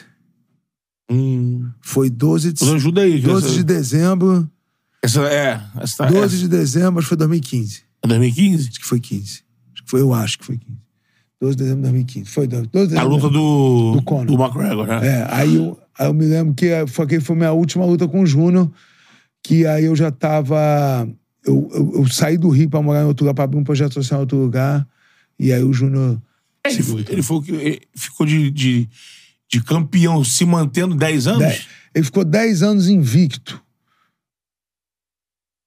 Ele ficou 10 anos invicto, cara. Essa pergunta, não sei se ele foi campeão 10 anos, mas pode ter É, sido. dez- Pode ter sido, pode ter sido, pode ter sido. 10 anos invicto. Ele ficou 10 anos invicto. Eu não sei se você. Foi no 194?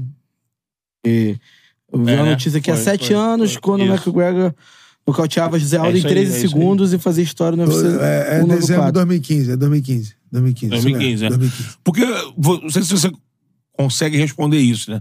Mas teve todo a- o, o surgimento do McGregor no MMA ali foi aquela coisa, né? É, bem midiática, né? Midiática. E, e ele fazendo lutas muito boas, né? E a gente já, que acompanhava na época já sabia, ele tá sendo preparado pra encarar, porque o Aldo já tinha jantado Todo mundo. Todo mundo, zerado né? a categoria. O Shed, que era um pica, ele já tinha duas Zerou a vezes. categoria, né? zerou a categoria. Aí, quando, quando marca a luta, aí o McGregor começa a intensificar o trash talk, toda aquela coisa que ele tem. E, aí, e todo mundo bateu sempre nisso. Ele, ele leu agora aqui, ele foi um nocaute em 13 segundos, numa postura que a galera depois, eu lembro vendo o programa, a galera, o Rod, o Barreto, todo mundo tava acompanhando, o Luciano.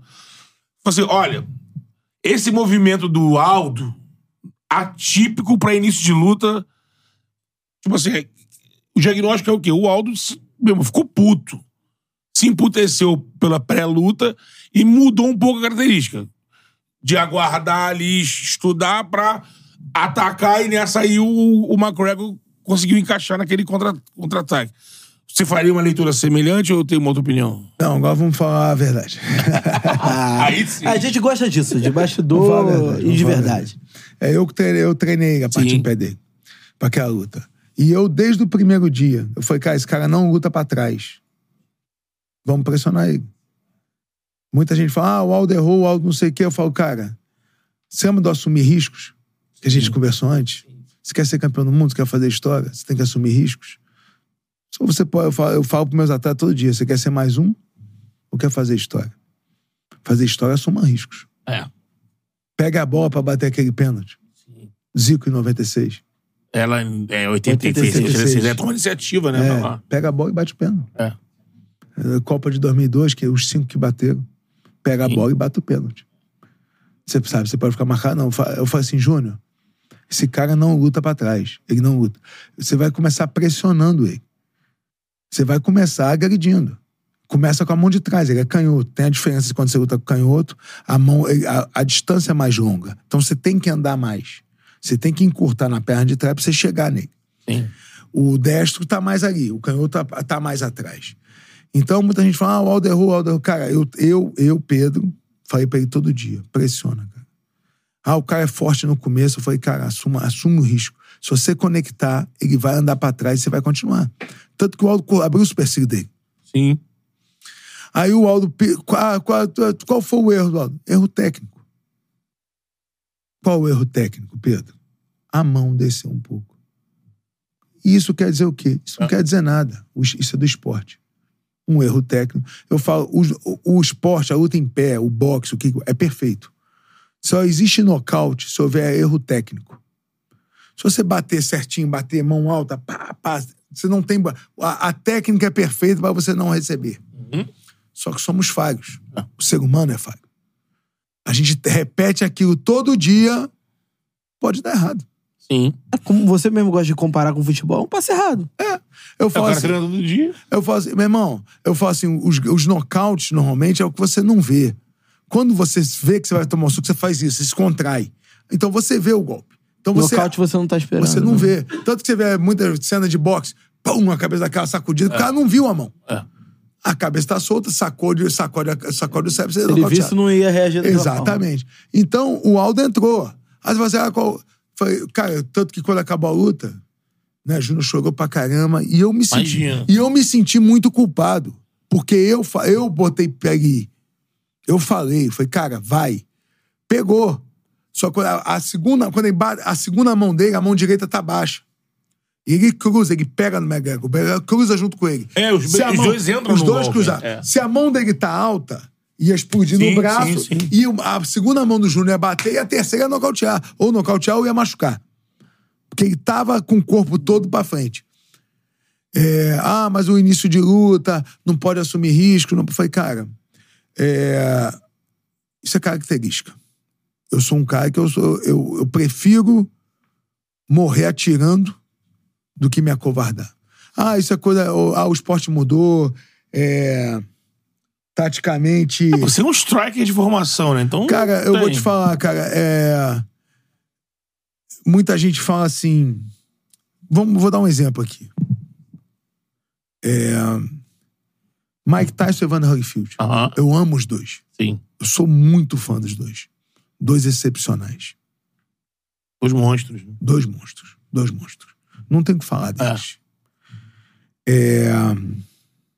Quem é mais conhecido? Conhecido. Mike conhecido.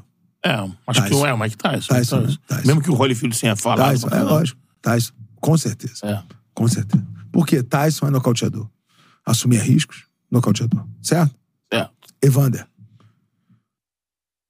É prata olímpico, campeão peso cruzador, campeão peso pesado, unificou os títulos e ganhou do Tyson duas vezes. Tiveram três lutas, a terceira foi a mordida. Ele é mordida na orelha. Ganhou todas as lutas do Mike Tyson. Por que, que esse cara é mais conhecido? Porque ele assume riscos. Aquele agressivo, né? Agressivo, assume riscos. E por que, que o Evander é, é tão conhecido, tão famoso, um- É. até campeão olímpico. Mas se você perguntar pra mídia. Popular é... É, pô, exatamente. Aí eu falo assim, eu falo assim, Pedro, é, que que você se arrepende? Você, é, você teria tirado um pouco a pressão em cima do Aldo, não sei o quê. Falei, cara, eu, tipo assim, eu lutei nesse alto rendimento. Sim. O assumir risco faz parte do jogo. É, pode muita gente não concordar, ah, um título mundial, não sei o que. Eu falo, cara, ah, muita gente fala, ah, o Aldo ficou pirado, mas não foi. Cara, o Júnior tava bem, cara. O Júnior tava bem, foi pro vestiário, tava feliz, foi pra luta feliz. É, Papo de caiu na Então, pilha do isso é McGregor. mentira, é. eu acho que é mentira. Né? O Júnior é a melhor pessoa pra responder. Sim. Ele é o cara que vai te responder 100%. Eu falo pras pessoas, o que tá dentro dele é ele que É, sabe. lógico. Você tá entendendo? Agora, é, ele foi criticado, eu falei, cara, por que tá criticando esse cara, velho? Ah, foi, aí ficou todo mundo campeão, é, entendedor. Ah, Ah, mas porque isso. abaixou a mão. É igual futebol. Ah, abaixou a mão. 200 milhões de É, é, técnicos. é o erro, é o erro técnico que acontece. com- Gente, os grandes nocautes acontecem por isso. E grandes campeões já foram nocauteados. Todo mundo já foi nocauteado. Quase ninguém é invicto. Quase ninguém é invicto. A gente já falaram na frente de um nocaute que aí eu acho que você tava no corner do campeão. Ponteira do Anderson Vitor. Eu tava com o Anderson. é, Tava com o Anderson? Tava com o É Anderson. algo também ali, ó. O Vitor super preparado, o Anderson um Você tá, gênio. você tá encaixou. entendendo? Cara, pra, pra mim, o, o Júnior, que entrou antes do Conor, e depois, é o mesmo, cara. Sim. É o mesmo. Eu acho que se botasse a luta, o maior erro foi não ter feito a revanche imediata. É, também acho. Foi sacanagem. Isso aí foi sacanagem, Isso foi sacanagem. beneficiou o McGregor. Porque eu tenho certeza que o Júnior ganha dele. Ei, imagina. Eu tenho certeza que o Júnior ganha do Conor. Só que, só que não deram a oportunidade dele. Vo- Você não ter oportunidade é muito ruim. Isso é muito ruim. Eu acho que ele tinha É. que ter essa oportunidade. Entendeu? Até pelo legado de Sim, tudo cara, que ele 10 anos fez. campeão, cara, né? deve- ele merecia isso pelo UFC, entendeu? E ia ser um hype danado, todo mundo Pô, querer ver. É que o UFC gosta disso, né? É, é. E até pegando esse lado do, do, do Zé Aldo, não falando apenas dessa luta com o McGregor, mas de um modo geral, em que patamar do, do- da história do MMA você coloca, assim, o Zé Aldo? Porque é um cara que, como vocês mesmos disseram, um início fulminante, super campeão e, assim, uma história de vida fantástica também, que tem que ser É, levada claro. em consideração. Em que patamar do MMA, assim, é, da história você coloca o Zé Aldo? Gold, Great of All Times, é um, do, um dois. É, né? Você não tem um. Mas ele tá lá junto, tá lá junto com o John Jones, com esses caras. O que esse garoto fez, cara? De onde ele veio, pra onde ele chegou.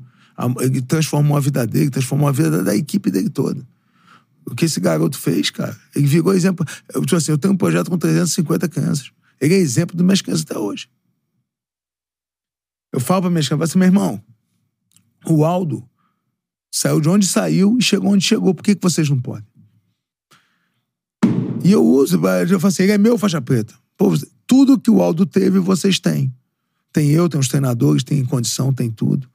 Até o Dedé Pederneiros, é meu irmão, se eu precisar, Dedé, eu preciso de você. Tô com um garoto aqui, o Dedé vem correndo e se ele me chamar, eu vou. A gente é, é uma irmandade absurda, eu e o André Pederneiras. Então, é, o, o, o Aldo, ele é, ele é- sabe, eu falo assim, ele é muito maior do que, ele, do, do- do que a carreira dele. A história de vida dele transforma vidas que ele nem imagina. Pô. Aquela que- criança que acorda de manhã e fala assim, cara, é, eu estou falando das minhas crianças da usina. É, as minhas crianças acordam na comunidade, vão, pegam um ônibus, da- a gente tem um ônibus que busca em casa, chega na usina e fala assim, cara, eu treino no mesmo tatame que o Zaldo treinou, com o mesmo professor que o Zaldo treinou, no mesmo local. Aquele sonho para aquele garoto da comunidade que Las Vegas é longe para vai chegar nunca. Uhum. E o Zé Aldo, algumas vezes, né? Que às vezes eu perturbei, vem pra cá treinar aqui, pô. Que eu fico, eu tenho saudade dele também. Fala, vem pra cá dar um treino aqui. Porque eu quero que ele treine. Meu amigo fala assim, cara, eu tô né? treinando com o Zé Aldo. Gente, é, na minha, na minha época é Zico. Imagina eu bater uma bola com o Zico. Fala, pô, meu irmão, tu bateu uma bola com o Zico, bicho. Você tá Acabou. entendendo? Você tá entendendo? La- Las Vegas ficava muito longe. Ficou perto. Ficou, Come- co- aonde que a gente tá em começa São Las Vegas? Cristóvão, é como se estivesse na É. Tijuca. né, ali É, tipo assim, né? onde que começa Las Vegas? Começa ali, cara. É. começa, Las Vegas começa, o passe é ali. Então, aquele negócio que ah, é impossível, não é impossível. Esse garoto teve tudo que eu tive, eh, passa porque eu passei e chegou. Às vezes as pessoas aonde chegam, né, um Aldo, esses caras, eles não têm ideia da importância que eles têm. Na, na- uma geração toda que tá vindo atrás, é uma geração que fica todo dia seguindo a vida deles. Aí fica assim, pô, esse garoto faz isso. E eu falo assim, eu fico até brincando, que, pô, eu, eu, né, eu, eu sou um professor. Você vê, no final da nossa carreira, a gente vira um professor. Sim. Eu tenho uma preocupação danada, porque eu tenho 350 horinhos olhando pro que eu faço, cara. É, é, espelho, né? é espelho, é referência. Você tá entendendo? E eu, eu, trabalho com minha esposa. É minha família, cara. O, como eu cuido, trato a minha esposa, como eu trato meus filhos. A extensão da sua É a família, né? extensão da minha família. E, tipo assim, aí vo- voltando pro, pro esporte, a história, tipo assim, que esses meninos não me viram lutar. É. É uma geração de. Tipo assim, hoje você chega pra um menino daqui, qualquer, vamos falar de futebol. Você vai falar com o menino daqui, quem é o craque do momento? É o Messi, é o Cristiano Ronaldo. Mbappé. Não, é Mbappé, não vai falar do Zico. É. Fala assim, pô, tem um cara que. não- Pô, quem é esse cara? Tu nem sabe quem é o Zico. Você tá entendendo? A geração que você fala assim, cara, não tem ideia. Eu, tipo assim, tem uma história até engraçada. O UFC Rio. A gente botou. Levamos três ônibus pra pesagem do UFC Rio. Né? Apesar, foi até do Aldo, acho. Foi do Aldo? Foi do Aldo. Levamos, pai, chegamos. Aí eu fui, fui no ônibus com as crianças. Né? Aí quando, eu, cara, quando eu paramos o ônibus, a gente para ali na área que tá entrando os fãs juntos, né? Porque entra todo mundo, o, o público, desculpa, o público. Aí eu saltei com as crianças. Quando eu saltei, tá, e vem gente do Brasil todo assistir o UFC. Pô, o nego me viu, cara, nego parou todo mundo, fizeram uma fila pra tirar foto. Aí os meninos da usina. O que tá acontecendo? Qual é, Ti? Tu é famoso, é? Eu falo, sou não. Aí, assim, aí assim, não sou não, pô. Pô, tô tirando foto que o tio foi pra espantar uma mosca na cadeira. aí, tipo assim. E, e qual é? Eu não sabe, você lutava, tio? Eu falei, não. Eu falei assim, pô, eu, eu, eu, eu, tipo assim, eles não sabem. Caraca. Eles acham que é, pô. Aí um até falou assim. Eu te dar aula aí, né? É, aí eu falei assim, pô, gente, que se fosse naqueles ficava só tirando foto da gente pra postar na rede social. Mas vamos fazer, uma, vamos, vamos fazer uma trocaçãozinha aqui. Você tá, você tá entendendo? Tipo assim, eles não têm a menor ideia. É, não então, tem. eu, tipo assim, meu exemplo, tipo assim, Aldo treina A, o Jacaré treina A, o Glover morou lá há três anos, ele tinha uma casinha A, o Glover morava dentro do projeto, entendeu? O Glover, ele- toda vez que ele vem no Brasil, Pedrão, vou passar aí, vou ver minha casa. Porra. Entendeu? Aí, tipo assim, aquele sonho que tá lá em Las Vegas. Tá. É possível pro É cara possível, que treina, né? É possível, entendeu? treina. Então, aí você me pergunta, pô, qual é a posição do Zé Aldo? Cara, eu falo assim, é uma posição muito importante no esporte. Muito importante no esporte. A história dele, a história do Anderson, o, nosso, o esporte nacional, infelizmente, é formado por pessoas que vêm de, de, de- de dificuldades, né? Que você ser esportista no nosso país, porque não, não dão tanto tanto apoio ao esporte É. e não entendem o tamanho que o esporte é. Pô, você, a gente tá falando aqui de luta. Se a gente falar de futebol, então, cara, quantos? E o, o funil É, exatamente. isso, você tá entendendo? É uma loucura. Aí os- o esporte tem que ser o formador de cidadão, porque É. atleta, você não vai, não tem, não, É não vai absorver. É isso. Todo mundo então, É. tem que formar o homem, porque Exatamente. quem virar jogador, ok, mas quem não virar, vai ser outra coisa. A a- o, o que eu acho que eles levam muito é, do esporte, gente, é o, a, a perseverança. A geração nova tá, tá, ela tá um pouco. Tipo assim, eu, eu vejo a usina, tipo assim, dia seguinte campeonato. Tem os campeões e os que perderam. Sim. Aí os campeões estão chorando. E os, que per- é, os campeões estão felizes e os que perderam estão chorando. Aí a pergunta eu faço pra todos eles. Sempre faço, agora eles já sabem a pergunta, mas no começo eles não sabiam. Segunda-feira, eu falo, e aí, e aí, e aí, o, o que perdeu? Pô, te dei mó mole ali, pô, tomei um ponto no final, não sei o quê, pô. Aí eu falei, pô, tá triste? Falei, pô, era pra eu ter ido medalhar, pô, vou ali numa- na quarta de final, não consegui ir pra semi, pra disputar um- pelo menos um bronze. Aí eu falo pra eles assim, e aí? Beleza, e agora? Qual vai ser? Não, tio, tem aula, não tem usina? Eu falei, tem usina. pô. Então vou treinar. Eu falei, tem que treinar, pra ter outra competição daqui a duas semanas. Eu falei, é, tem que treinar. Aí o campeão tava, pô, mas vamos tirar foto com o campeão, tirar foto com o campeão, não sei o quê. E aí, campeão, beleza, beleza. E aí, qual vai ser? Não, tem que treinar, pô. Tem que... Aí eu falo assim, o dia seguinte. É igual pra todo mundo. Eles às vezes não entendem isso. Eu falo assim, gente, o dia seguinte é o mesmo. É, é, isso não é papo de coach, é, é papo da vida, cara. É, pra tudo, cara. Se você parar, eu falo, eu falo a usi- a usina, as pessoas falam assim, Pedro, é. Você acha que é. Quantos você transforma a vida? Eu falo 100%. Se não desistir. Se não desistir. O que, que é não, se não desistir? É você parar de ir. É. Porque a usina você pode ser campeão de luta, você pode se formar um faixa preta. No Brasil, faixa preta pode ter academia. Não precisa ter o Conselho Regional de Educação Física, você pode ter sua academia, é uma profissão. Você ser faixa preta hoje é uma profissão. Então a usina não dá errado, só se você desistir. É isso. Aproveita e fala um pouco da, da, da sua camisa e também do- dos seus projetos, que acho que é bem importante até é, para a audiência do Charla, quem quiser é, conhecer melhor, acho que é bacana. Vou dar uma passada aqui no chat, tá engraçado aqui. É engraçado. Depois, depois manda, depois manda. É, a UDC, né? Usina de Campeões, né? A gente é um, é um projeto social privado pela Refit Refinaria. É, hoje a gente tem a usina, talvez, talvez sejamos o maior projeto social de artes marciais do Brasil. A gente atende 350 crianças, mas atendemos também as famílias. A gente dá apoio jurídico para as famílias, até para elas poderem entrar nos programas sociais do governo.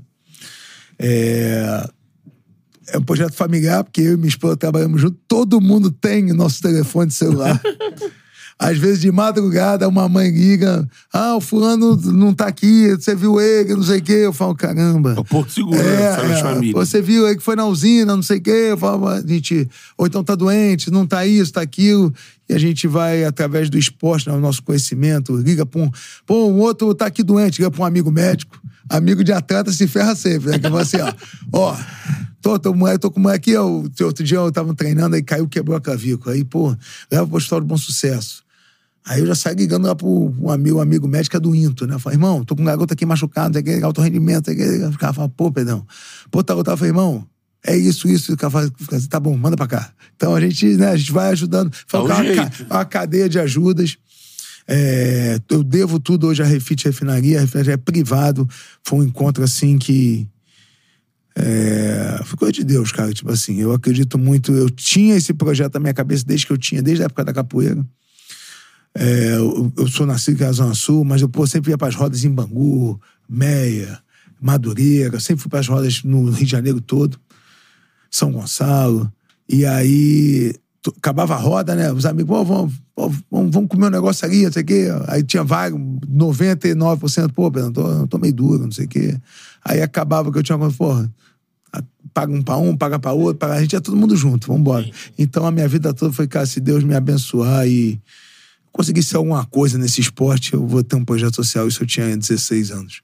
E, como eu falei, eu dou aula desde 16 anos. Sim. Na minha turma tinha 30 alunos, devia ser 25 bolsistas e 5 pagantes. Então a usina já começou há muito tempo. Hoje em dia, no nosso esporte, você vira um faixa preta, você começa. Quando você vira um professor de tudo, cara. É tipo assim, um professor de futebol, escolinha de futebol que tem pelo Brasil, né? É, é bem negado, né? É, tipo assim, é isso aí. O cara começa a dar aula. Chega uma galera e fala assim, pô, quero treinar aí. Só menino. Aí tu vai falar, é tanto? Pô, tio, tem dinheiro. Aí tu. Entra aí, filho.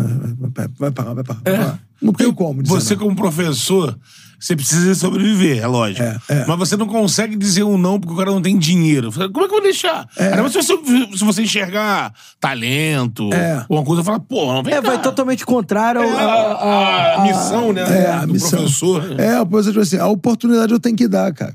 Se vai dar certo ou não, é o dia a dia.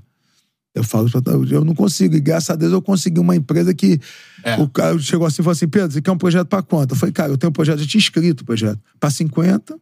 Aí, se você quiser, pra 100, multiplica por 2. 150 multiplica por 3. Aí eu Aí vai com você. Aí eu Assim falei assim, vai. eu não sei qual é a condição. E hoje eu tenho, cara, 2 mil metros quadrados de tatame. É o tatame que é usado na Olimpíada. É o tatame é o melhor material, não é? Tipo assim, é muito legal a empresa. Cara, a refinaria, o que ela faz para essas crianças. Eu tenho três ônibus para buscar em casa, eu busco em casa, a gente age igual escola.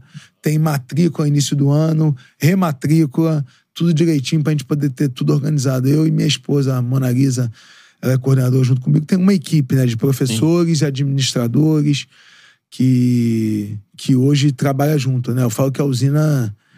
Eu- isso é um hashtag, pode até botar, aproveitar o charla que tem muitos visos, muita, muita gente que segue melhor lugar do mundo. A hashtag melhor lugar do mundo É o- é da usina de campeões. Esse é isso. Pô, então, muito se você quiser, procura aí na internet, nas redes Isso sociais. é muito importante. Usina dos Campeões, aí É- o projeto é- do Pedro Riso. É meio que devolver, né? Devolver, Devolver- pro que cara, o meio te deu, O né? esporte me deu tudo, cara. Me deu tudo. Também. É isso. Ó, a galera do chat aqui, como eu disse, tá engraçado. Primeiro que vários aqui fãs do, do Pedro Riso. Os- O Palpites aqui, Palpites MMA mandou aqui. Esse cara é, é um monstro. Danilo Soares também, monstro. Aí a galera Os, Joca mandou aqui, Joca Almeida Os. O geral aqui mandando, o Duran também. Pô, aí Duran. Duran, né? Duran, calma aí, né? Pede pra dar um chute no Betão. Pô, por quê? Não, o... Já viu o Superchat do Ribe? É, então, vou chegar Pô. aqui, é o Ribe, muito amigo, né? Aí aqui o Lucas, Pedro Rios Eu é sou favorável a não ler o Superchat do Ribe. Não? Aí vai falar, né? Vai chegar lá, vai me ligar. Pô, mais um superchat. isso é- Aí eu não tenho cantarelli pra botar a culpa. É, Aqui, ó, o Felipe Ribe, que eu citei aqui, que é, pô, muito fã de MMA, tá lá acompanhando, ele mandou aqui. Pô, Pedro Rios é lenda. Conta aí dos treinos com ruas, ele já falou, né? Tá ligado, né, Ribe? Já falou aí dos treinos com rua. Mas ele citou aqui, quando ele levava a bolsa preta, como era. É a história da Bolsa Preta. é. Aí ele mete. Sugiro também um conteúdo aí pro Charla. Riso dando low kick no Betão ou no Matheus. Pô, coitado do Beto. Pô, O pessoal tá gosta de bom, pô. você mesmo. É. Um low kick na minha batata aqui, ó. Meu irmão vai ser aquela banda de PM, tá ligado? Bum, subir duas pernas pro alto. Não levanto mais, irmão. Não levanto mais. A Bolsa A Bolsa Preta. Valeu, A Ribe, Bolsa tamo Preta. junto. Obrigado. Pô, a Bolsa Obrigado. Preta, cara. Deniro tá aqui, hein, polaco, hein? A Bolsa Preta. Cara, a Bolsa Preta é que o Marco levava as luvas. Imagina isso, Gu. Cara, é o garoto, né, meu irmão? É a primeira vez que eu fui treinar com o Marco, né? O Marco já tava treinando há um mês e eu falava assim, pô, quando é que eu vou fazer sparring? Quando é que eu vou fazer? Eu tinha, 16, eu tinha 15 anos pra 16. Quando é que eu vou fazer sparring? Marco, calma. né? Vai ter que aprender, pô. Eu fazia capoeira, já saía na porra na capoeira, achava que já, já era bom de briga, né? e aí um dia ele botou... Ele vem a bolsa preta e aquelas luvas antigas de crina de cavalo. E aí, quando eu, cara, aquela bolsa preta me traumatizou muitos anos. Que o Marco ia treinar, vamos fazer um treino hoje. Aí quando ele chegava só com a mochilinha de costas, eu falo, porra, um treino. vai ser treino leve. técnico, né? Vai bater saco, combinação, vamos dar uma, uma malhada, uma corrida, um negócio, fazer um chão. Beleza. Quando chegava a bolsa, meu irmão dava uma adrenalina.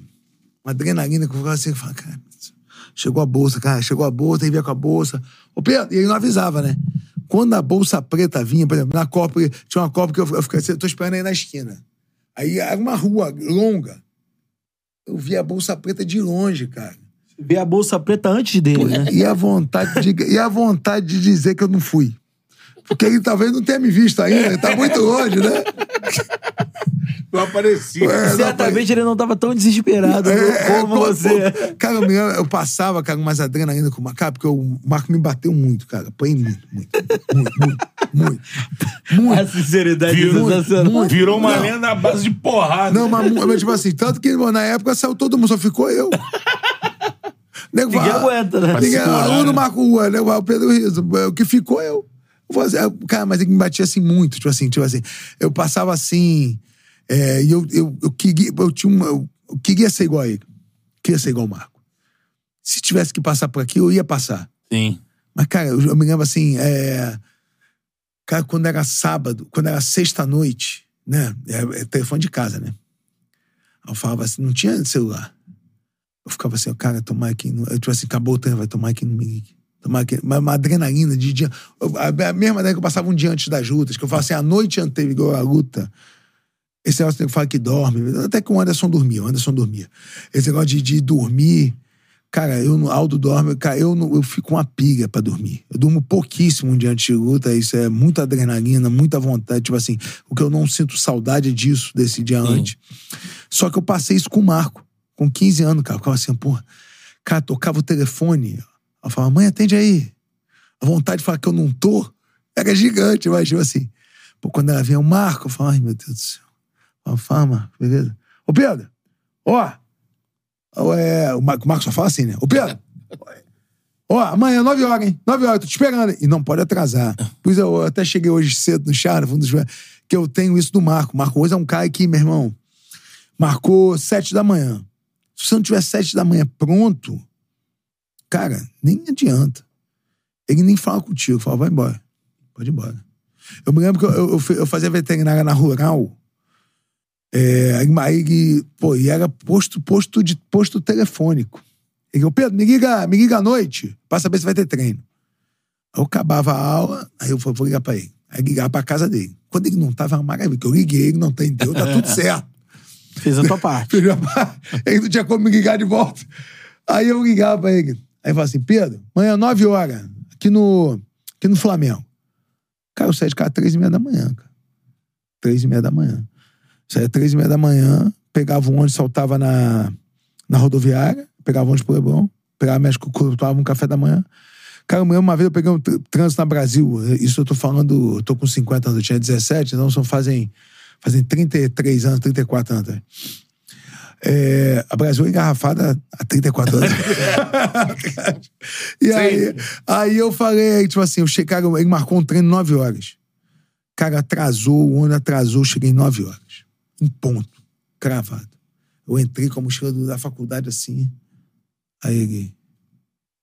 Tem aula à tarde? Falei, tenho. Pode voltar. Vai dar tempo pra você pegar a tua aula tarde. Eu falei, pô, Marcos, marcou 9 horas, são 9 horas. 9 horas pronto. Tem que chegar aqui 8 e meia. 9 horas pronto. Eu tô começando meu treino. Aqui eu tô pronto. Aí eu. E se atrasar de novo, você nunca mais treina comigo. Voltei pra faculdade. E eu aprendi. E eu, tipo assim, eu- Disciplina, né? eu, fa- eu falo, eu falo que a usina de campeões, eu acho que é o único lugar no Brasil, que aqui no Brasil, eu falo que 15 minutos não é atraso, né? Aqui no Brasil, o quer me matar, é o 15 minutos não é atraso. Eu falo, ai meu Deus do céu. Aí eu. Aí eu Famoso 15 minutos de tolerância. né? é, é, é. Aí eu falo, eu falo, eu falo pra todo mundo. Aí eu, aí eu, aí eu hoje, hoje na usina, começa na hora. Eu tenho a história, eu já, eu já falei várias vezes, a tal do. A história do 2 milhões de dólares. Eu falo, irmão, que, pô, tem, eu tenho atletas meus que tem um mora em Queimados, outro mora, mora em Santa Cruz. Ah, a Brasil tá em garrafa. Falo, irmão. Eu era moleque já tava. É, é, aí eu falo assim. Falei, irmão, se eu falar pra tu, tem 2 milhões de dólares aqui, na mesa. 5,23. Se tu chegar a 5,23 em um segundo, tu perdeu. Que hora tu vai chegar aqui? Cinco. Porra, três Quatro, horas da manhã tá lá, meu. O cara vai nem dormir, vai dormir lá. Vai ficar em pé lá, meu irmão. Aí eu falo assim: o que, que é isso? Comprometimento. Com o que você acha que pode mudar a sua vida? Eu falo assim: eu não tenho dois milhões pra te dar, mas você pode ganhar. É. Se, se você batalhar, treinar, fazer tudo direito, talvez você ganhe. É. Hoje em dia você ganha dois milhões de dólares. Sim. Você tá entendendo? Um baita lutador, é, eu falo bolso. assim, só que não depende de mim, eu não posso te acordar todo dia. Isso é uma coisa que, tipo assim, na usina, é, e as crianças, isso virou. É tipo o tal do melhor lugar do mundo, que tudo. Eu falo, e a usina campeão? Eu falo, melhor lugar do mundo. É tudo assim, né? Eu, tô, todos os posts que eu boto da usina, eu boto assim, eu boto hashtag, melhor lugar do mundo. Aí hoje até as crianças, eu tenho, eu tenho, eu tenho um vídeo de um garotinho.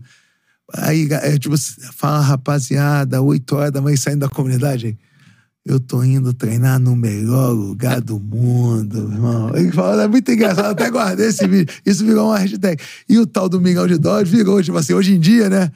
O nego bota, qual é o treino? Qual é o treino? Eu, eu mando o treino, sempre, sempre um embaixo. Lembra do milhão, hein?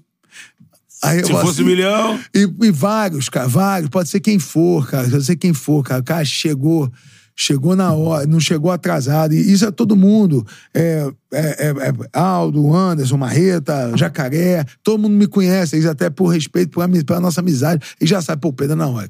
Eles chegam na hora.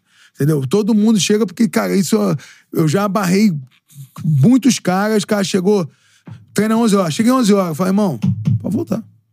Não vai treinar, não precisa nem vir. Sabe que você não, porque não vai entrar no treino.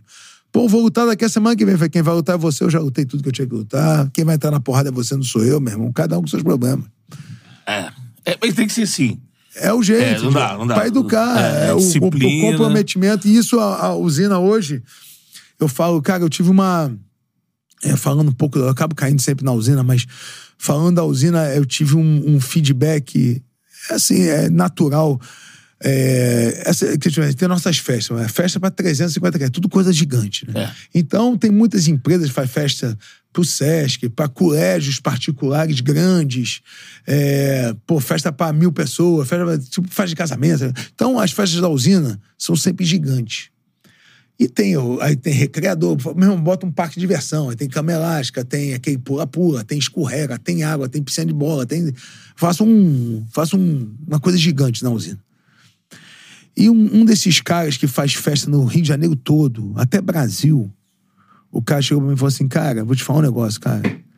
As crianças da usina de campeões, os, os jovens, os alunos da usina de campeões, é de longe Educados. as crianças mais educadas que eu já fiz. E ele falou, Pedro, eu faço festa para um monte de escola particular.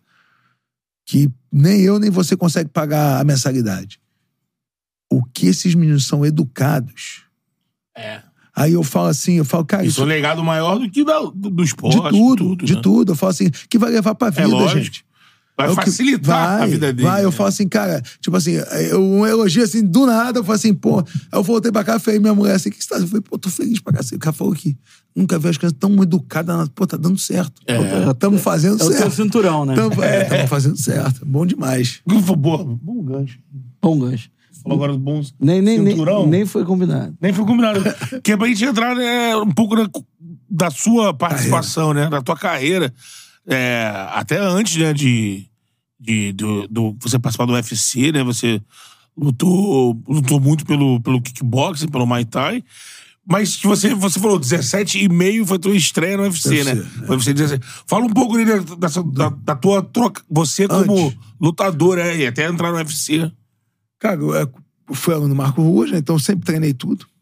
E eu me lembro em, em 1993, verão de 93, um treinador holandês, maior os maiores kickboxers do mundo são, São da Holanda, são né? holandeses. Um treinador holandês veio ao Brasil passar o Réveillon em Natal. Era o Tom Hagenk, da Academia Chacurik, que tinha os campeões, tinha o Peter Arts, tinha o Branco Cicate, que são caras lendários dentro do kickboxing. E aí ele, em 93, ele chegou e, e veio. E aí ele abriu uma, uma revista de lutas para ver, achar uma academia de kickbox para dizer que ele estava aqui. Ele veio com a mulher. E aí ele achou a academia Box Thai, do, do falecido Luiz Alves, que é ali no Garajaú. Aí entrou em contato com o Luiz, pô, eu sou Tom Hayek, dizer que o Luiz já sabia quem era ele, eu não tinha a menor ideia quem era, porque não tinha, não tinha internet, gente, não tinha é outro tempo, né? E aí o Tom Hayek falou assim, pô, eu queria conhecer os seus treinos. Luiz ligou pra todo mundo no dia 23 de dezembro, assim, todo mundo, pô, o cara tá aí, o cara é um do mundo de kickbox, quer encontrar todo mundo. Fomos pra um treino, treinamos todo mundo. E acabou o treino, ele falou assim, cara, quem quiser um dia ir pra Holanda, é meu convidado. Pode ficar lá na academia, já não vai pagar hotel, o treino pode treinar, é um prazer recebê-los. Cara, fiquei com isso na cabeça. Eu era apaixonado por kickboxing. Eu, tipo assim, eu gostava de MMA porque o Marco, eu treinei MMA a Sim. vida toda, mas minha paixão era o kickboxing. Aí eu falei, cara, vou, vou, vou pra Holanda, cara, pra Holanda. Comecei a treinar pra cacete, buscando, aí ganhei, tinha ganho uns campeonatos, arranjei uns patrocínios pra pagar a passagem, aí não tinha o dinheiro pra ficar lá, aí veio o pai trocínio mesmo, meu pai falou, arranjou uma grana pra eu passar um mês, e fui pra Holanda. Fui pra Holanda, cheguei lá, mandei mensagem, tô chegando, Bel, "Ah, pode ficar aí, dorme aí, tu vai ser, ter que limpar a academia todo dia de manhã, me botou de faxineiro da academia, falei, beleza. Fui faxinar a academia, Tradição na luta, né? é, é, é, é. Ela tá chegando, ó, dá uma limpada Dá aí. limpada aí, acorda Dorme cedo. aí, pô. As aulas começam às oito. Você pode acordar hora que você quiser, você consegue limpar a academia em cinco minutos, você acorda cinco minutos antes de começar as aulas. Mas tem que estar pronta a academia, beleza. Comecei a limpar a academia. E fiquei limpando, e aí comecei a treinar, lutar, lutei a primeira classe B na Holanda, ganhei. Aí comecei a lutar é, com classe A, ganhei o é um torneio que tinha de pesos, os maiores pesos pesados da Europa. Fui campeão do, de, de- kickboxing. Cheguei num outro nível. É, detalhe, eu larguei uma faculdade federal aqui no Brasil, tranquei falei, pai, eu vou e volto. Eu vou e vou distrair. Meu pai sempre falou assim, meu filho, ele sempre deu educação boa pra gente. Falou assim, eu não pago faculdade pra ninguém. Ou passo pra federal ou vai trabalhar. E eu passei pra federal. Aí eu fui, falei, pai, vou ficar seis meses, vou ficar um mês, dois meses, três meses. É. E a faculdade, falei, vou trancar. Tu vai largar uma faculdade pra tu ser faxineiro na Holanda? Eu falei, vou. Aí meu pai falou assim. E, e, tipo assim, eu, eu como pai ia enlouquecer, né? Mas, mas meu pai falou assim: falou, cara, seja o melhor, velho. Senão você vai passar fome, porque no Brasil o nego não respeita esportista. E aí, o kickbox não, não dava dinheiro. Então, fiquei na Holanda, fui conseguir lutar todos, ganhei, um dos maiores torneios da Europa de kickbox. Todos os campeões europeus eu ganhei, ganhei o torneio da noite, fui campeão da noite. Fiz mais uma luta contra um russo, ganhei. E aí o Marco Ruas tinha mudado para os Estados Unidos. O Marco Ruas me ligou. Pedro, tô aqui nos Estados Unidos, dando aula na Beverly Jiu-Jitsu, uma academia aqui. E tem um cara que treina comigo, que era o John Perrette na época. Ele é um dos matchmakers do UFC. Isso final de 97. Eu fiquei lutando na Holanda. Lutei. Eu fui em 94, voltei pro Brasil. Em 95 fui pra Holanda. Fiquei no final de 95, 96, 97. Dois anos e, dois anos e dois meses. Voltei. Aí o, aí o Marco falou assim. Eu tava na Holanda, desculpa, tava na Holanda. Aí o Marco falou assim, cara, o cara falou que vai ter um UFC no Brasil. Eu já tinha feito o Vale Tudo. Eu até pulei a fase do Vale Tudo, porque eu tinha feito o Vale Tudo antes. Deve, tava, tinha na época o WVC, que é o World Vale Tudo Championship. É um torneio de três lutas na noite, sem tempo, sem luva, de sunga. E na época eu entrei como aluno, melhor aluno do Marco Ruas. Aí Porrada veio, comigo. É, veio holandês, Pressão, né? Pressão danada. Eu tinha saído do boxe holandês, eu, eu voltar e depois volto pro kickbox e vamos finalizar no UFC. E aí eu, eu voltar isso um pouco. E aí eu vim, eu fui lutar.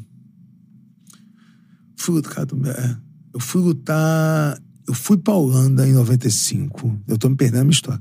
Fui lutar na Holanda em 95. Em outubro de 96, pintou um desafio de uma academia holandesa de Vale Tudo.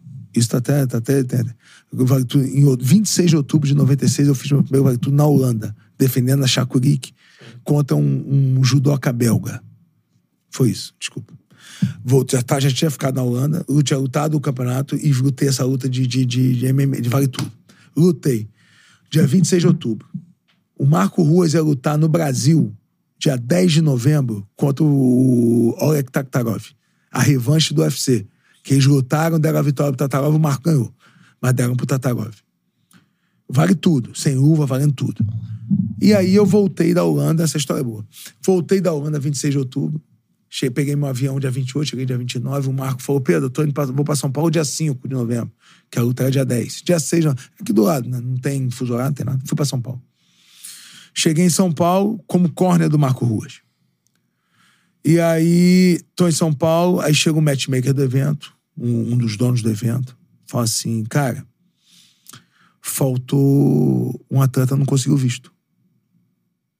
É o Marco. Pedro acabou de lutar e luta. E nem pra perguntar. Aí eu Ah, falei assim. vambora. Eu olhei assim pro Marco e falei assim, né? Falei, é. Vou falar não. Vou falar não. Eu acabei de lutar. Aí eu, tá, tá daquela adrenalina, né? Aquela... Aí eu fui pro quarto assim, o Marco falou assim: o que, que é? Tá pronto, pô. Tá pronto pra lutar, cara. Tu acabou de lutar, pô. Tá pronto. Vai meter a porra em todo mundo amanhã. Depois da manhã eu falei: tá bom. Tá bom, tu vai meter a porra em todo mundo. Aí eu falei, cacete, meu irmão, falei, pô, vou ter que lutar. Tipo assim, não tinha nem. Meu irmão, eu lembro eu acordar no dia seguinte, a luta era no domingo. Isso deve ter sido quinta ou sexta, quinta-feira. Eu me acordar no dia seguinte, e lá na. Como é que chama aquele lugar de São Paulo que vende tudo? É. 25 de março. É 25. Foi 25 comprar uma sunga, porque a gente lutava de sunga. duas sungas, pra não rasgar aqui uma rasga, duas sungas, botar uma sunga. Fui comprar a sunga, arranjei um protetor de. Um protetor de. é, Uma, uma coquilha. E protetor de boca eu comprei na farmácia, meu. Comprei o protetor de boca na farmácia pra moldar. Eu tinha, eu tinha, ia ser corner, não ia lutar. Exatamente. É, ia ser. Na- Ah, despreparado, né? é, é, a, a sorte que eu tinha lutado 10 É, dias antes. Preparado fisicamente. É, né? E Mas- Mas não tava ali com É, protetor, É, coisas. exatamente, você tá entendendo? E aí eu falei, cara. Aí eu me lembro, cara, eu não esqueço disso, cara. Eu falei assim. Aí o Marco, porra, tu tá pronto, cara. Eu falei, não, não, beleza, beleza. Eu, tô lembrando, eu tô, agora que eu tô lembrando das, das histórias, das resenhas, eu vou contar uma outra história depois dessa. Eu não sei quanto tempo a gente tem, mas. Ah, de vai- boa. vai embora. Aí eu sei que aí eu, aí eu me preparei, eu fui, comprei tudo, me preparei, fui, pro, fui pra noite. Do, do, em três dias eu entrei no Vale Tudo. Fui lutar o Vale Tudo. Lutei a primeira luta contra um karateca, derrubei, dei umas cabeçadas nele, e aí o, ele desistiu. Segunda luta eu peguei um holandês, derrubei e finalizei rápido. Falei, beleza, tô fresquinho pra final. Peguei na final, peguei um cara que já até disputou o título, deve ser o, o Vernon White, lutou contra o Chuck Liddell. Sim. O Vernon era um do Cam Shamrock. Do, do, do, do pessoal, tava o time do Shamrock todo, tava o Frank Shamrock, foi campeão da UFC também, tava todo mundo lá. E aí fizemos uma final. Aí a final lutei, a gente tocou umas, uma, uma, uma- umas porradas em pé. Aí tava que veio, veio, bateu, agarrei, canchei, dei uma jogada na cara e caiu, fazendo guarda, joguei pro lado da perna dele e dei um bico na cara. Valia, né? Vale tudo. Dei um bico na cara e apagou. Com seis minutos, aí ganhei o torneio. E aí, cara, eu- é tipo assim, foi, é, da noite pro dia, entrei. Eu vou chegar na UFC, só que eu queria só voltar pra contar uma história que é engraçada depois. Aí, da noite pro dia, eu virei campeão, entre aspas, mundial do World Vale Tudo Championship. Tem um cinturão lá, World Champion, Vale Tudo, não sei o quê. É, É, aí, tipo assim, falei, pô, com a sunga eu comprei ali na esquina e fui De uma lutar. forma meio que improvisada. É, é, fui lutar e ganhei. E aí marcaram era o WVC 2, tinha tido um no Japão. Vamos fazer a disputa de campeões, do primeiro com o do segundo. E aí fomos lutar dia 19 de janeiro. Fomos lutar dia 19 de janeiro. Não, 19 de janeiro, foi 19 de janeiro. Lutei no WVC, do WVC 3, que teve uma luta até que ficou lendária do Fábio Gurgel contra o Mark Kerr. Foi um torneio da mesma noite, eu fiz a super luta do evento. E eu ganhei do Richard Hurt também, ganhei com ele com 12 minutos, umas, umas cabeçadas no chão, montei, aí o juiz pagou a luta e ganhei os dois. E aí eu cheguei pro Marco Ruas e falei assim, cara, eu pô, sei que eu posso lutar vale tudo, sei que eu posso lutar tudo, mas meu sonho é, é o kickboxing. Foi aí que eu peguei minhas coisas, tive a conversa com meu pai Ah. pra lutar, fui morar, fui morar na Holanda Pra fazer o kickbox. kickbox. Aí eu já tinha eu lutei esse torneio de kickbox, agora voltando à história que eu já tinha contado. Ganhei a história, a luta de kickbox, e aí o Marco me ligou, lá de Los Angeles. Pedro, o matchmaker do UFC tá, tá treinando comigo, vem pra cá. Vai ter um UFC no, no, no Brasil. Falei, beleza. Vamos, vamos, vamos, vamos, vamos. Lutar com quem? Com o Tanque Abbott. O Tanque já era um já era um famoso no evento. É. E se você vê um, um highlight do tanque, você não entra no ringue com o tanque. Só são no, é nocaute, os caras caem ruim. Mas cai ruim. Não, não basta cair, né? É. Cai. Cai, Estragado, mas- não. Como eu digo, cai fedendo. É, é, e cai, eu falei assim, cara. Quando ele falou do tanque, me deu uma adrenalina. Eu falei, cara, mas ao mesmo tempo, eu tava assim, falei, cara, tô no- lutando no mais alto nível, na primeira divisão do kickbox, com os melhores do mundo. os Adrenalina da. Bolsa Preta, né? É, é, essa aí. aí eu falei assim, cara, eu vou, vou pra luta, cara. Eu falei assim, esse cara vai tocar mais porrada do que eu. É, e tu ia ter, pelo menos, tu ia ter um campo pra fazer, né? Não ia Já chegar tinha- do nada. É, né? Não, tinha tempo. Aí começa, né, aqueles. Pô, Pedrão, bota pra baixo. Cara bate muito forte. Eu falei, pô, irmão, acabei de vir da elite do kickbox. Eu vou botar pra baixo, eu não boto pra baixo ninguém. Não, mas você quer, bota pra baixo, é o, é o caminho mais fácil. Eu falei, ah, meu, eu não, falei, não vou, vou tocar porrada. Aí o Marco, entra o Marco, entrou na minha mente. Vou contar a história do Marco, que entrou na minha mente. Depois o Marco falou assim, falou assim, Pedro, meu irmão, tu ganhou dos melhores campeões da Europa. Esse cara não, tem met... não vai conseguir tocar porrada contigo, vai nocautear esse cara, velho. E não deu outra. Entrou na. eh, Foi, foi o UFC no Brasil, no Canindé. E na época tinha aquela rivalidade de jiu-jitsu contra a luta e boxe holandês. Foi isso que rolou uma porradaria fora?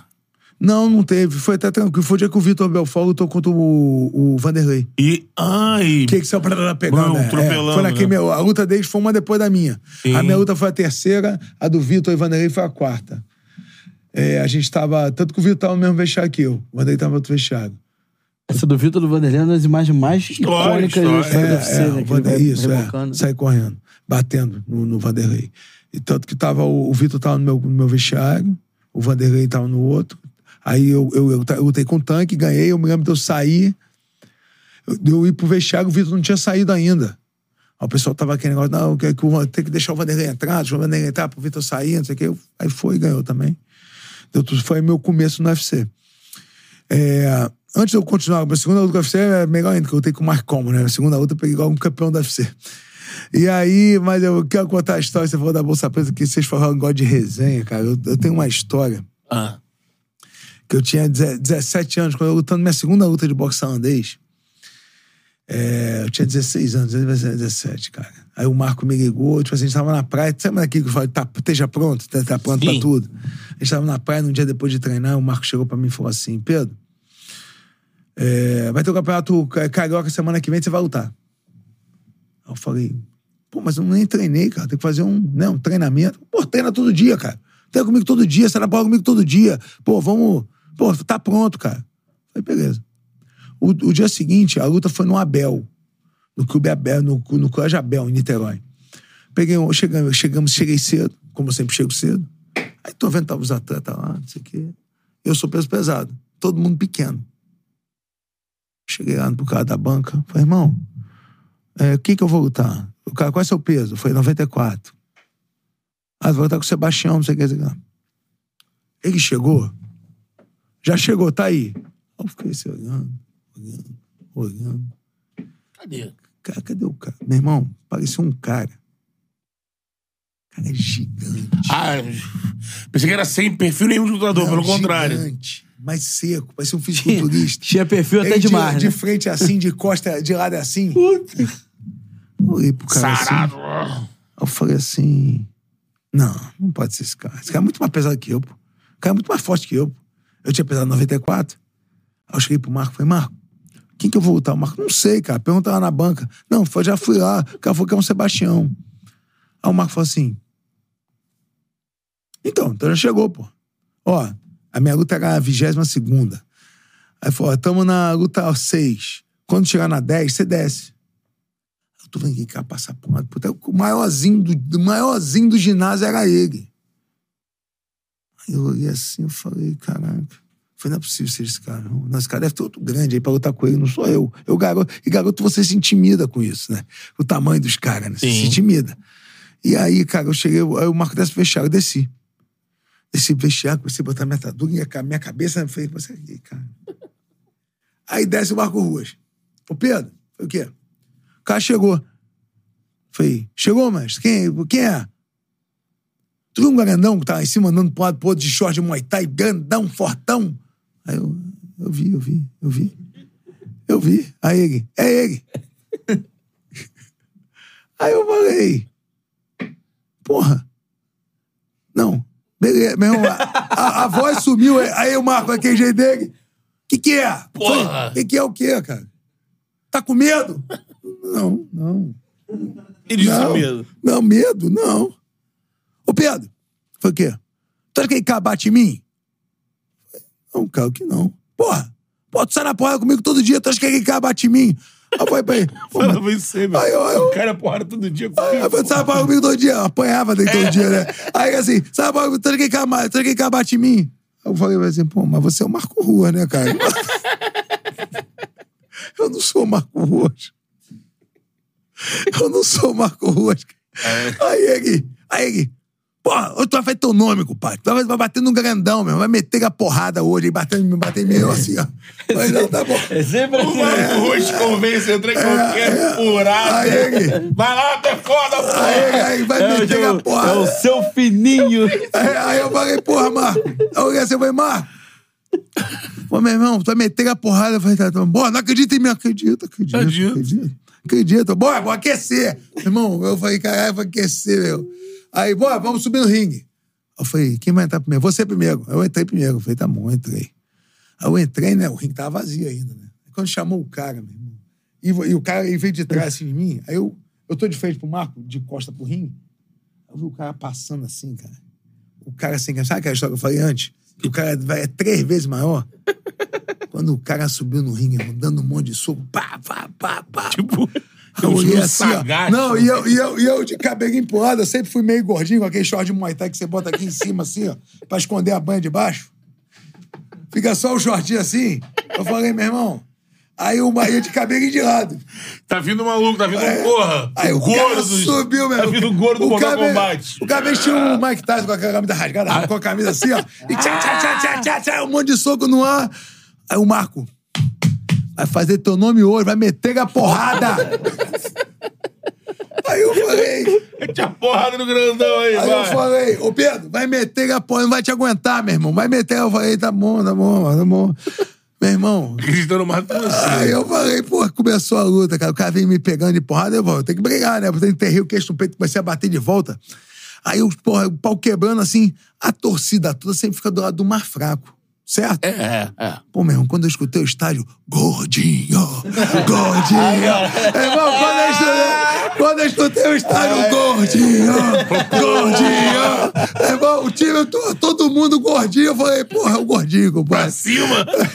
Aí eu, eu dei, meu irmão, eu dei, o primeiro chute das pernas. Eu tinha que contar essa história, essa história é a melhor história. Não, é, Já eu- deu uma machadada ali. dei uma machadada, o cara não bloqueou, cara. Aí eu falei, caralho, é o caminho aí. Vou levantar a mão e vai bater. O bicho batia duro. Vai levantar a mão, vai pegar tudo no bloco e eu vou moer as pernas dele. Aí o segundo chute, pum, ele, pum, e o Marco. O Marco, bora, continua, bora, vai, vai matar ele, bora chutar as pernas dele, pá, pá. Eu falei, beleza. Pô, acabou o primeiro round. Meu irmão, o cara foi pro corner, meio mancando, meio sei o que. O Marco, vai nem voltar. Tá fudido das pernas, tá fudido das pernas. Aí tu faz- vai fazer teu nome hoje, meu irmão. Aí eu falei, não, beleza. Tem que fazer um Marco aí eu, aí eu, Tem, ele tem. meu irmão, o que tem de história dele. Aí, aí, aí, aí, você, aí você, aí você, aí eu vi, quando eu virei assim, aí o Marco falou assim, ó, tá morto. E o cara tava de costas, ele ficou de costas, não ficou de frente, não. Tá, ô, Pedro, olha só, presta atenção, presta atenção, vê o que que é, Marco. Ó, duas na costa, vai dar duas. E tá botando na mão, não tá aguentando mais as pernas. Da a terceira tu vai dar na cara. Vai botar pra dormir, meu irmão. Tu vai fazer teu nome hoje. Vai tá bom. meter a porrada. E eu rezando, eu rezando pra ele não voltar mais, pô. tipo, fica aí, tá bom, pô. É, tá porra. tá mancando. Pô, fala, tá- é, a perna tá fudida, não volta. eu rezando, mas o cara voltou, falei, pô, miserável, voltou. Aí mas, mas já, eu já tava mais confiante, tava sentindo as pernas. Sim. Já tinha entrado no rio. Tipo assim, aquele antes, quando começa a luta, acaba tudo. Aí eu come, pô, começou, cara, dei um chute, o Marco. Aí, engraçado, cara. Aí eu dei o primeiro chute, aí o cara encostou na corda, assim, perto do Marco, perto do corne, do nosso corne. Aí o Marco, assim, ó, de trás, assim, ó. Ô Pedro, ô Pedro. Aí eu, aí eu lutando, o, Marco, o cara na minha frente e o cara marca atrás. Ó! Ó!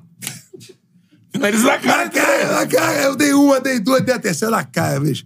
Pum! Cara, porra, cara, meu irmão, quando o cara dormiu. Aí depois eu fui vendo o vídeo, cara. O cara, pum, pegou, caiu, caiu ferrado. Aí o Marco sobe no ringue. Aí, o Marco, aí tô- eu tô comemorando, tô assim, parado, gritando, feliz pra cacete. Aí o Marco vai lá. O cara, aí o Marco subiu no ringue, foi pro fundo do ringue, assim, foi olhar o cara. Aí lá o cara fazendo. Sensacional. cara. Aí ele vem. Falei, pô, fazer o. Rapaz, e essa- história, cara, dentro do boxe até, meu irmão, até outro dia o cara falou assim: eu tava lá no Abel. Ganhou de um cara gigante. Eu falei, caraca, meu irmão, a história tem. É de 1993, meu irmão. Nego lembra do. Aí o Marco falou assim: vai, pô, vai ganhar, vai fazer teu nome hoje, meu Vai irmão. fazer teu nome. Pô, vai ganhar do grandão, mano. Aí, Aí tem mais um superchat na área. O André Calaca. Pedro não é só gigante no tamanho, mas também no coração. É, fala dos seus projetos sociais. Ele É, já, tio. ele já, já, pra já- ver bem. já falou o olho sobre a brilhando usina. do, do riso aqui falando Pô, do pô, projeto. não chorava, meu irmão, eu choro pra cá. Fala da usina, eu choro direto. É. Acho que agora a gente poderia falar também de Anderson Silva, né? É, então, fora do ar eu tava conversando com, com o Riso sobre isso, né? É, que, vou falar que Ion, né? O, o Anderson Silva é primeiro, Foi. ele, é, é, primeiro, primeiro lutador que contrata o Riso como corner. Sem ser aluno, sem ser alguém que você já tava toreando Amigo, amigo. é. Foi o Anderson Silva. Já fala pra gente. Já era o Anderson iniciando cinturão no UFC. Já né? era campeão, já, era campeão, né? já era campeão. Já, é, a gente foi fazer uma, uma- um programa no Sport TV, eu e ele, uma mesa, uma mesa de, de, de- de debate de, de, de lutas, e o Anderson estava comigo. Aí a gente fez, né? A gente conversou um pouquinho antes, né? A gente se conhecia, conhecia pouco, a gente sabe quem é quem é um ou outro, se encontra, Anderson, meu, Pedro, também, sei o mas não é meu amigo, não era meu amigo. A gente conversou um pouquinho, e aí fizemos o, o, o- fizemos o programa e eu fui pra casa. O Anderson foi pra casa. O, o mesmo empresário do Anderson era meu empresário também, era o Joinha, o Jorge Guimarães. Aí o Joinha me ligou. Ô Pedro, falei, o que que foi? Pô, o Anderson quer conversar contigo. Eu falei, quer conversar o quê? Ele me pediu o teu telefone e quer te ligar. O Anderson que me ligou. Eu falei, pode dar, Joinha. Beleza. Aí o Anderson me ligou. O Anderson me ligou, fala, fala, mestre, tudo bem? Eu falei, ô, Anderson, beleza, meu? Beleza. Falei, pô, mestre, você é... Cara, eu tô tentando lembrar qual a luta que ele foi, a luta de estreia. Ah, lembrei. A luta, foi a luta do Vitor. A luta de estreia do Anderson que eu fiz foi com o Vitor. A tua estreia foi quando foi, Foi a luta do Vitor. Ah, é, estreou. Eu acho que poderia ter sido uma estreia melhor. Não, aí, aí, não, aí, aí me liga. Pô, vou lutar com o Vitor. Eu falei, porra, minha estreia contra um brasileiro. Não, eu falei, pô, é tipo assim, contra um brasileiro que, pô, o Vitor é da, dali do Lebão também, eu encontrava com ele. Nunca foi meu amigo, assim, é, mas, tipo assim, conhecia ele. O pai dele é amigo do meu pai. O seu Belfort é amigo do meu pai. É, aí eu falei assim, eu falei, pô, eu vou lutar com o Vitor, não sei o quê. Eu falei, pô, beleza. Não, vamos fazer, vamos fazer. Aí, mestre, vamos almoçar na minha casa? Aí me chamou um dia pra ir no treino de manhã. Eu fui no treino lá na X-Gym, na época, lá na Barro World. Aí depois fomos almoçar na casa dele. Aí a gente foi almoçar junto. Ele falou, mestre, olha só, vamos, olha só, vamos... é, eu quero que você me treine, meu, meu, meu, meu horário de treino é esse, esse, esse. Quero que você me treine duas vezes por semana. Nós dois. É, vai ter, mas eu quero que você esteja em todos os treinamentos, que vai ter meus sparrings, quero que você esteja comigo meus sparrings. O treino de chão, eu quero que você esteja, que você também conhece chão, então quero que você tenha a, a visão do MMA grande. Falei, não, beleza, Anderson. Falei assim, ó, Pedro, ó, aí ele falou assim, vamos fazer um contratinho? Eu falei, contratinho? Nunca fiz contratinho nem com aluno, né? Eu falei, então, mas foi o primeiro cara que levou pra esse nível, né? Sim. De- de- eu- eu, tipo assim, eu falei assim, pô, tô sendo contratado de fato, foi a primeira vez na minha vida. Aí foi, ah, Não era um negócio de boca, mina. Vai não, não, comigo. vamos, é, não, vamos fazer um contratinho. Vai, tu, pô, mestre, eu vou te pagar tanto é, pra- pelo treinamento, pelos dois meses de treinamento. É, a gente vai viajar dia tal, porque a outra foi nos Estados Unidos, foi Mandalay Bay. Mandalay Bay. A gente vai pro Mandalay Bay, é. Fazer, vai pro Mandalay Bay, é. Quando, antes da gente entrar, eu falei assim, vai ter um dinheiro pra você comer lá, mas antes da luta eu vou te pagar teu dinheiro. Falei, até pra você, se você quiser comprar uma coisa nos Estados Unidos, você vai estar com dinheiro, você compra O dinheiro do contrato. do contrato. Que vou te pagar. Eu achei, tipo assim, quando chegar nos Estados Unidos, eu vou te pagar. A gente chegou nos Estados Unidos, eu te dou o dinheiro. E ainda vou te dar o, o, o dinheiro do você comer. Por fora. Aí eu falei assim. Cara, eu nem sabia como é que é. é, assim, Dinâmica. é, a né? dinâmica. Eu falei, beleza. Né, eu trabalho com outros treinadores. Aí eu me dou bem com todo mundo. Tô dentro desse esporte a vida toda. Cheguei, aí na época era o Ramon Lemos, que ensinava, ah, professor de jiu-jitsu. Aí tinha o Edelson, que era, era, aliás, era o Dória. Era o Dória, Dória Dória treinador do boxe. Boxe, é. Era o Dória no boxe, o, o Ramon Lemos no chão, eu no kickboxing. É, era basicamente isso. No wrestling, eu tentando lembrar, não tô lembrando quem era. No wrestling. Aí a gente. O Minotauro tava no time? O Rodrigo ele ia nos treinos, o Rodrigo, o Rodrigo ele tava sempre perto da gente, mas ele não, não, não era treinador, não era, mas estava sempre. Tanto que a semana que a gente passou lá, ele passou toda junto com a gente. É, É. Você vai, Rodrigo- avan- o tu vai Rodrigo- avançando e quando tu chegar no, em Vegas, eu vou lembrar uma história que o Binotano conta pra poder confirmar. É, é. Aí, aí, eu, aí a gente foi, eu já até sei qual é, eu vou contar ela também, você vai ver. E aí o, o, o, o- a gente foi pra Vegas, todo mundo. Aí, pô, meu irmão, anda, pô, mestre, o teu quarto é esse, o horário do treino é esse, muito profissional, mas muito profissional. O horário do treino é esse, a gente vai fazer isso, isso, vai ser isso. Eu falei, não, beleza. Conversava, aí eu conversava, tinha reunião de treinadores, ó, acho que eu vou ter que melhorar nisso aqui, eu falei, pô, eu consigo encaixar pra gente poder encaixar um jogo no outro pra fazer a luta completa. Sim. A gente tinha reunião de treinadores, tudo certinho, pá, bacana. Legal. Aí chegamos na. Chegamos em Vegas, tudo certo, passamos uma semana toda no Mandalay Bay. E aí eu vou chegar na que eu vou aqui no dia da luta. É. Então, essa história é.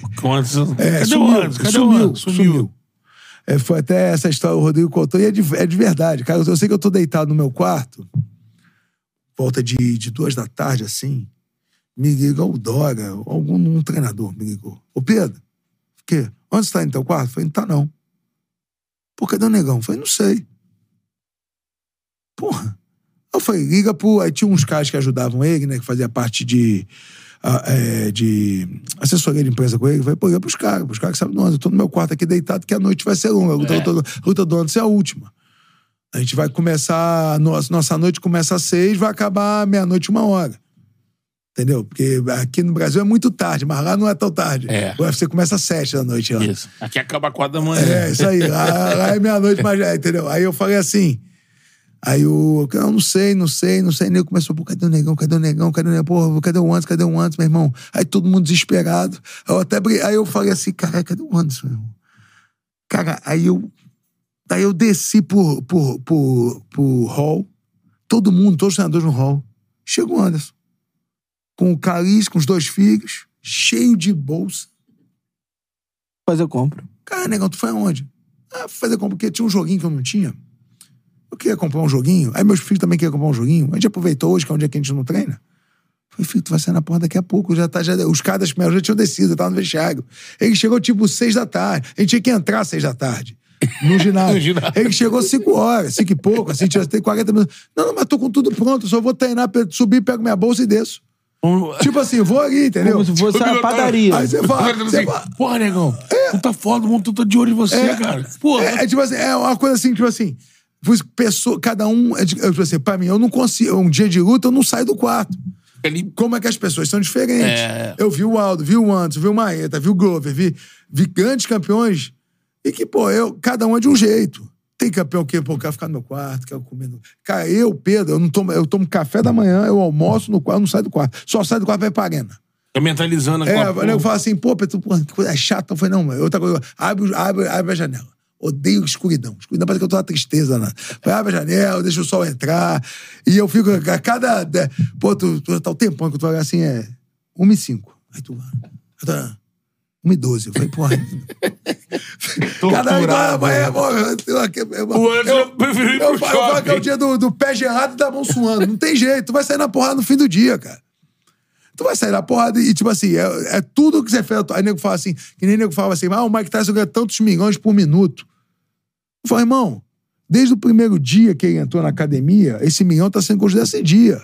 Não é por minuto. A vida toda pra ganhar esse Faz milhão. todo sentido. É, Você tá entendendo? O nego fala assim, ah, o cara vai ganhar um milhão, o cara faz tantos milhões por segundo. Eu falei, irmão, foi do primeiro dia. É. A, a- a jornada é uma só. lógico. E pra gente, porque a- o esporte, infelizmente, quando a gente perde, a gente volta muito. É muito ruim. Sim. Não tem, tipo assim, todos os esportes, né? Esportes semanais. Ah, semana que vem eu posso. Perdi hoje, né? Por exemplo, o Flamengo perdeu hoje, pode ganhar semana que vem. E repor, recompõe a tabela. Você tá entendendo? Você não pode perder a final. É. Tem, É. tem volta. É, é um ano.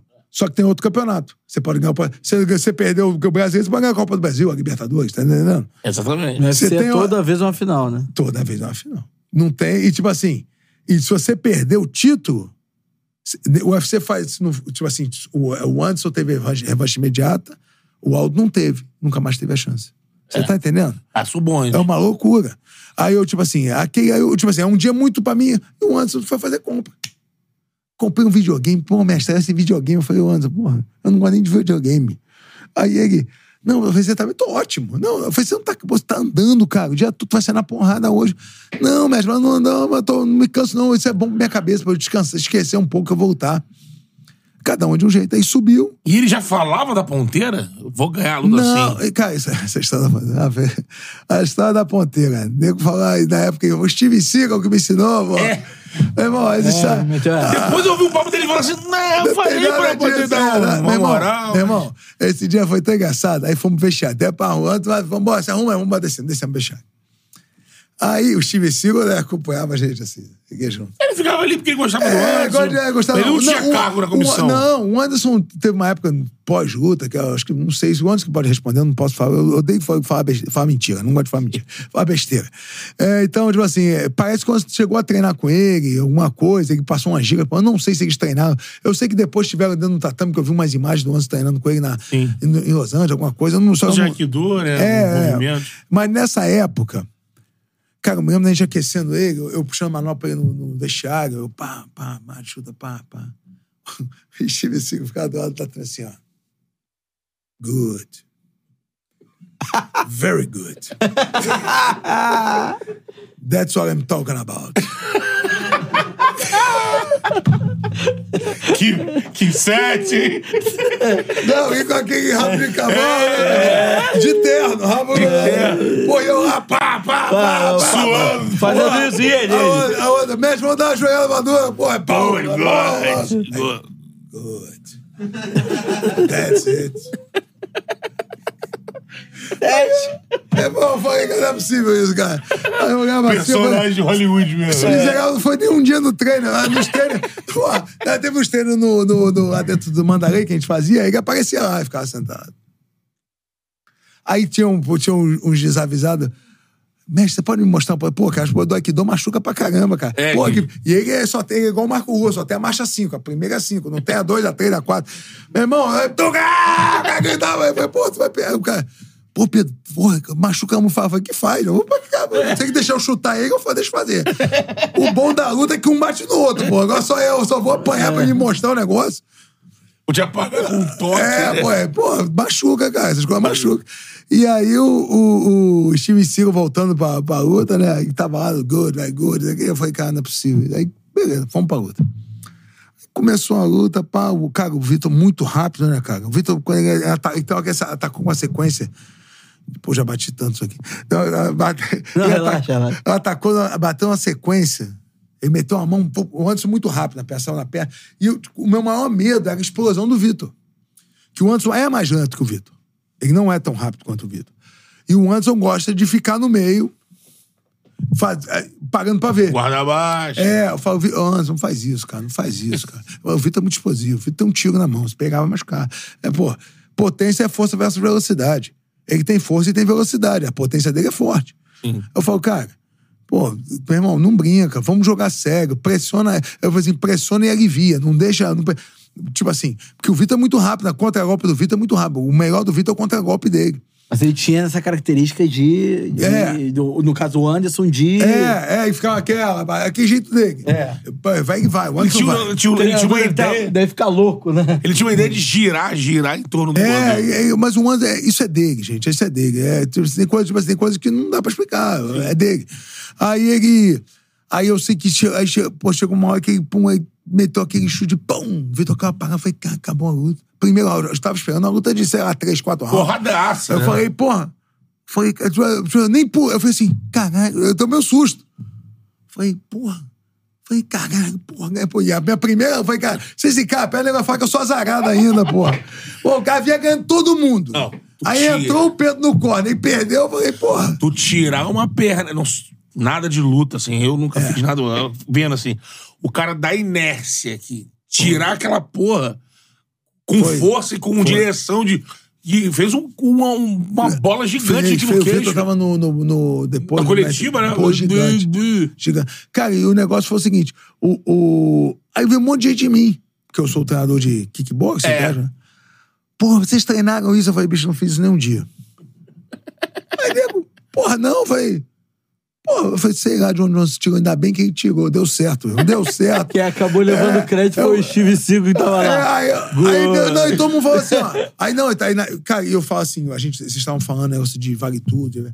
O MMA brasileiro mudou naquele dia. Mesmo. Foi naquele dia, foi, foi em fevereiro de 2011, se eu não me engano.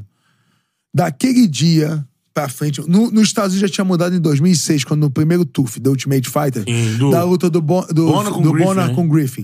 De 2006 pra frente, já tinha mudado o MMA nos Estados Unidos. Quando eu ia pra, lá pra, Eu não tava nem mais no UFC, mas eu ia com atletas, eu já via a diferença. Uhum. O Brasil, o nego, não ligava. Né, o Brasil, é, cara, o Brasil a gente gosta de campeão, né? Verdade, a gente gosta de campeão. O Brasil não tem a cultura esportiva. A gente gosta de futebol porque a gente é bom de futebol. É cinco vezes campeão. É, gostamos de tênis quando o, Guga foi é. bem. Vimos ginástica com a Daiane. Isso. Entendeu? A gente não é um- Surf, é o Gabriel Medina, A gente tá né? numa fase ab- absurda de surf. A gente tá, pô, surf. Skate agora surgiu, era a menina, fadinha. É, exato. Então, da- infelizmente, a gente. É, E é a condicionado a campeão. É, a campeão. a gente é bom de MMA. O esporte é nosso. Começou aqui. É. O esporte é nosso. E a gente é bom. E nesse dia, vi Globo, vi todo mundo, as grandes emissoras, todo mundo cobrindo. Daquele dia pra frente, mudou o esporte. E eu acredito que seja muito mais pelo Vitor, que é casado com a, com a, com a Joana Prado. Cara mais midiático, É, né? mais midiático. O Anderson era conhecido, mas não era. Só que o Anderson nocauteou o midiático. Então, Naquele momento ali, o, o Pedro, o Anderson também tava. Ele. Aqui no Brasil, deu uma explosão com o nome do Anderson quando ele faz uma luta Lioto. que. Não, que ele sobe, ele sobe pra enfrentar o Griffin. E aí eles meio que casaram um, um peso no UFC. não É, mas- valia cinturão. Mas eles se enfrentaram. nocauteou e ele subiu, porque É, nocauteou era mais pesado. É, e ele nocauteia o Griffin no jab. No jab. E aquilo ali aqui, fizeram matéria. Porra, brasileiro que luta. Começou, é. Aí todo mundo foi ver. Então, falou, mas o negócio é esse: o brasileiro. É. É, o brasileiro. Mas quando as grandes emissoras, quando o pessoal parou o Brasil pra ver, É.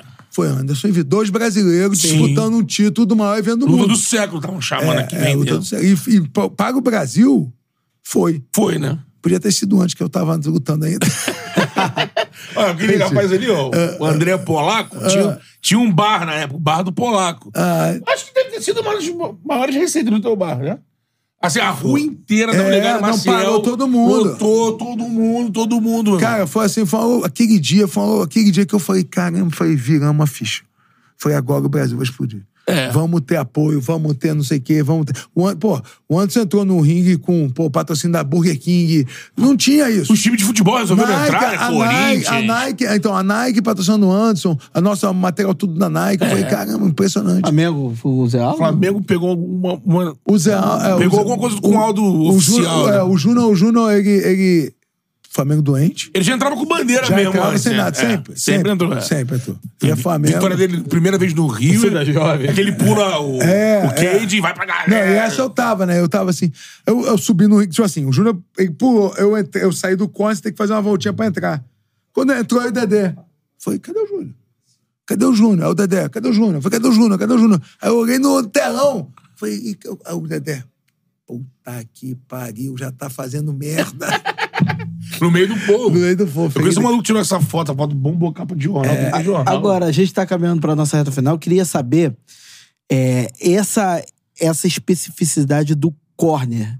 Do cara que tá ali, a importância desse cara, porque pra, pra gente, assim, pra gente não, pro cara que é, que, é- que, que tá ali vendo, vendo de fora, o cara tá pensando assim, porra, é, o cara tá falando, vai, dá nele, da direita, da esquerda. A gente queria saber, um- eu queria saber um pouquinho desses detalhes, porque é até inter- é muito Não, interessante. é, e aproveitando essa pergunta, é porque muitas vezes, quando você ficou esse período, por exemplo, com o Anderson, tu não, não tava assistindo a transmissão, você tava ali com o Anderson. não sei se depois você se preocupava em, em buscar, É, não né? vejo. Mas eu não me lembro de dessa análise com você no, no, no corner. Mas lembro do Aldo, com o próprio Dedé, com, e lembro com o Anderson, com outras pessoas em volta, que aqui chegou uma época de falar assim. É, o como é quem tava comentando, né? Com- É. complicado, né? Porque o Anderson tem. O Anderson, ninguém fala o que o Anderson não quer ouvir ali. E tem que ter que falar. Tipo, o Anderson tem, essa- tem um jeito dele de lutar, né? É, é, é. E aí, até pra englobar isso, assim, quem tá ali no corner, assim, Pô, lógico, pra orientar, como ele falou, a teu papel ele de orientar, de estar vendo a luta de fora e tal. Mas até, até que ponto você consegue influenciar de fato o lutador? Cara, eu acho, principalmente, eu vou, eu vou, eu vou falar meu caso, Marco Ruas no meu corner. Eu acho que tem que, primeiro de tudo, o atleta tem que acreditar muito no treinador. Aquilo que o Marco fala, pô, tu luta comigo, outro vai bater em todo mundo. Isso tem que ser o principal. É, esse negócio de treinadores é, contratados. Eu, como eu fui. né? Eu entrei num barco, tava o Dora, tava um monte de gente à minha frente. Já treinava, trabalhava com o Anderson. Eu entrei, fazer minha parte. Ah, Pedro, aí entrava sempre no ringue. O Ramon Lemos e o Dora. Pode entrar dois, se não tiver machucado. Se tiver machucado, entra um médico e mais um. Aí você entra por trás, que também é bom, você consegue falar na grade. O cara tá com a cabeça na grade, ele escuta bastante. É, eu tive. Uh, foi a luta com quem? O cara derrubou o Anderson? Tô tentando lembrar. Derrubou o Anderson e eu me lembro de eu. De eu tô, saíram os dois, eu tava na grade atrás, eu falei assim, negão. O cara te botou no chão, fresquinho, não fez nada. Mete a porrada agora, velho. Aí eu assim, vou nocautear ele, mestre. E nocauteou. Eu tô tentando lembrar quem era. E aí, tipo assim. É... A importância é de você acreditar quem está falando com você. Isso é o mais importante. É, como eu entrei com, com o Anderson, eu tava assim, com o Dedé, sempre entrava o Dedé, né? Que eu, tipo assim, o, o- depois que eu saí do Aldo, que o, o Dedé é o, é o, é o head coach, o head, é a vida toda. É o Dedé. É, sempre o Marlon, que estava sempre com ele junto, que era, que era também um outro. Ou então, quando era eu e Dedé, eu entrei alguma, com, com o Zumbi coreano, que você viu, o Zumbi coreano, o Júnior, o primeiro chute que deu, chutou, chutou o joelho do cara. Aí eu falei assim, Júnior, o cara tá sentindo as pernas. Mete a mão e chuta. Aí ele falou assim, Pedrão, chutei, tô- acho que eu quebrei meu pé. Falei, chuta com a porra da canela, filha da puta. Mete a porra, chuta as pernas, ele não vai aguentar, porra. Você foi assim. Bem, bem discípulo de Marco Ruas. né? É, E ele levou a luta com a porra do pé fudido. Foi, Foi, não, É. meu irmão. Você tá na guerra. Na hora não dói, É. gente. Dói depois. É, o sangue tá Dói fervendo, depois, tipo né? assim. Mas o, mas o Júnior, por exemplo, o Aldo, a- o Dedé, a vida toda, né? eu- ele me escutava muito no treino, mas na- o costume é o, é o Dedé. O Dedé chegava, Júnior, é isso, isso, isso. O Júnior escuta bem. Tem atletas que não escutam. Às vezes eu falo assim, meu irmão, faz isso, isso. O cara fala outra coisa, tu fala, ah, meu irmão, pô. Eu sento no colo e vou assistir a luta. o que eu tô fazendo aqui? Ou o cara acredita, só o cara tem que acreditar em você. Só que isso você conquista durante o treinamento. Ah, antes, vamos fazer isso, isso, vamos fazer. Antes concordou, a- ele abraçou a tua ideia, vamos manter o foco, faz isso. Ah, o cara tá falando uma besteira. E o cara tem que acreditar em você na hora de mudar uma luta. O que, que é mudar uma luta, irmão? O pau tá quebrando, você tá tomando, tá- você tá perdendo em pé. Só que o cara tem que ter isso, tem que ter treinado isso. Sim. Não adianta você não vai mudar uma coisa em cima da hora. O cara nunca bateu uma falta, vai bater uma falta num jogo decisivo. Quem vai bater falta é quem tá treinando todo dia. Lógico. Então eu chego pro cara assim, irmão, ficou ruim em pé, bota no chão. Acredita em mim, bota no chão. Se você tiver essa conexão com o atleta, cara, ele faz.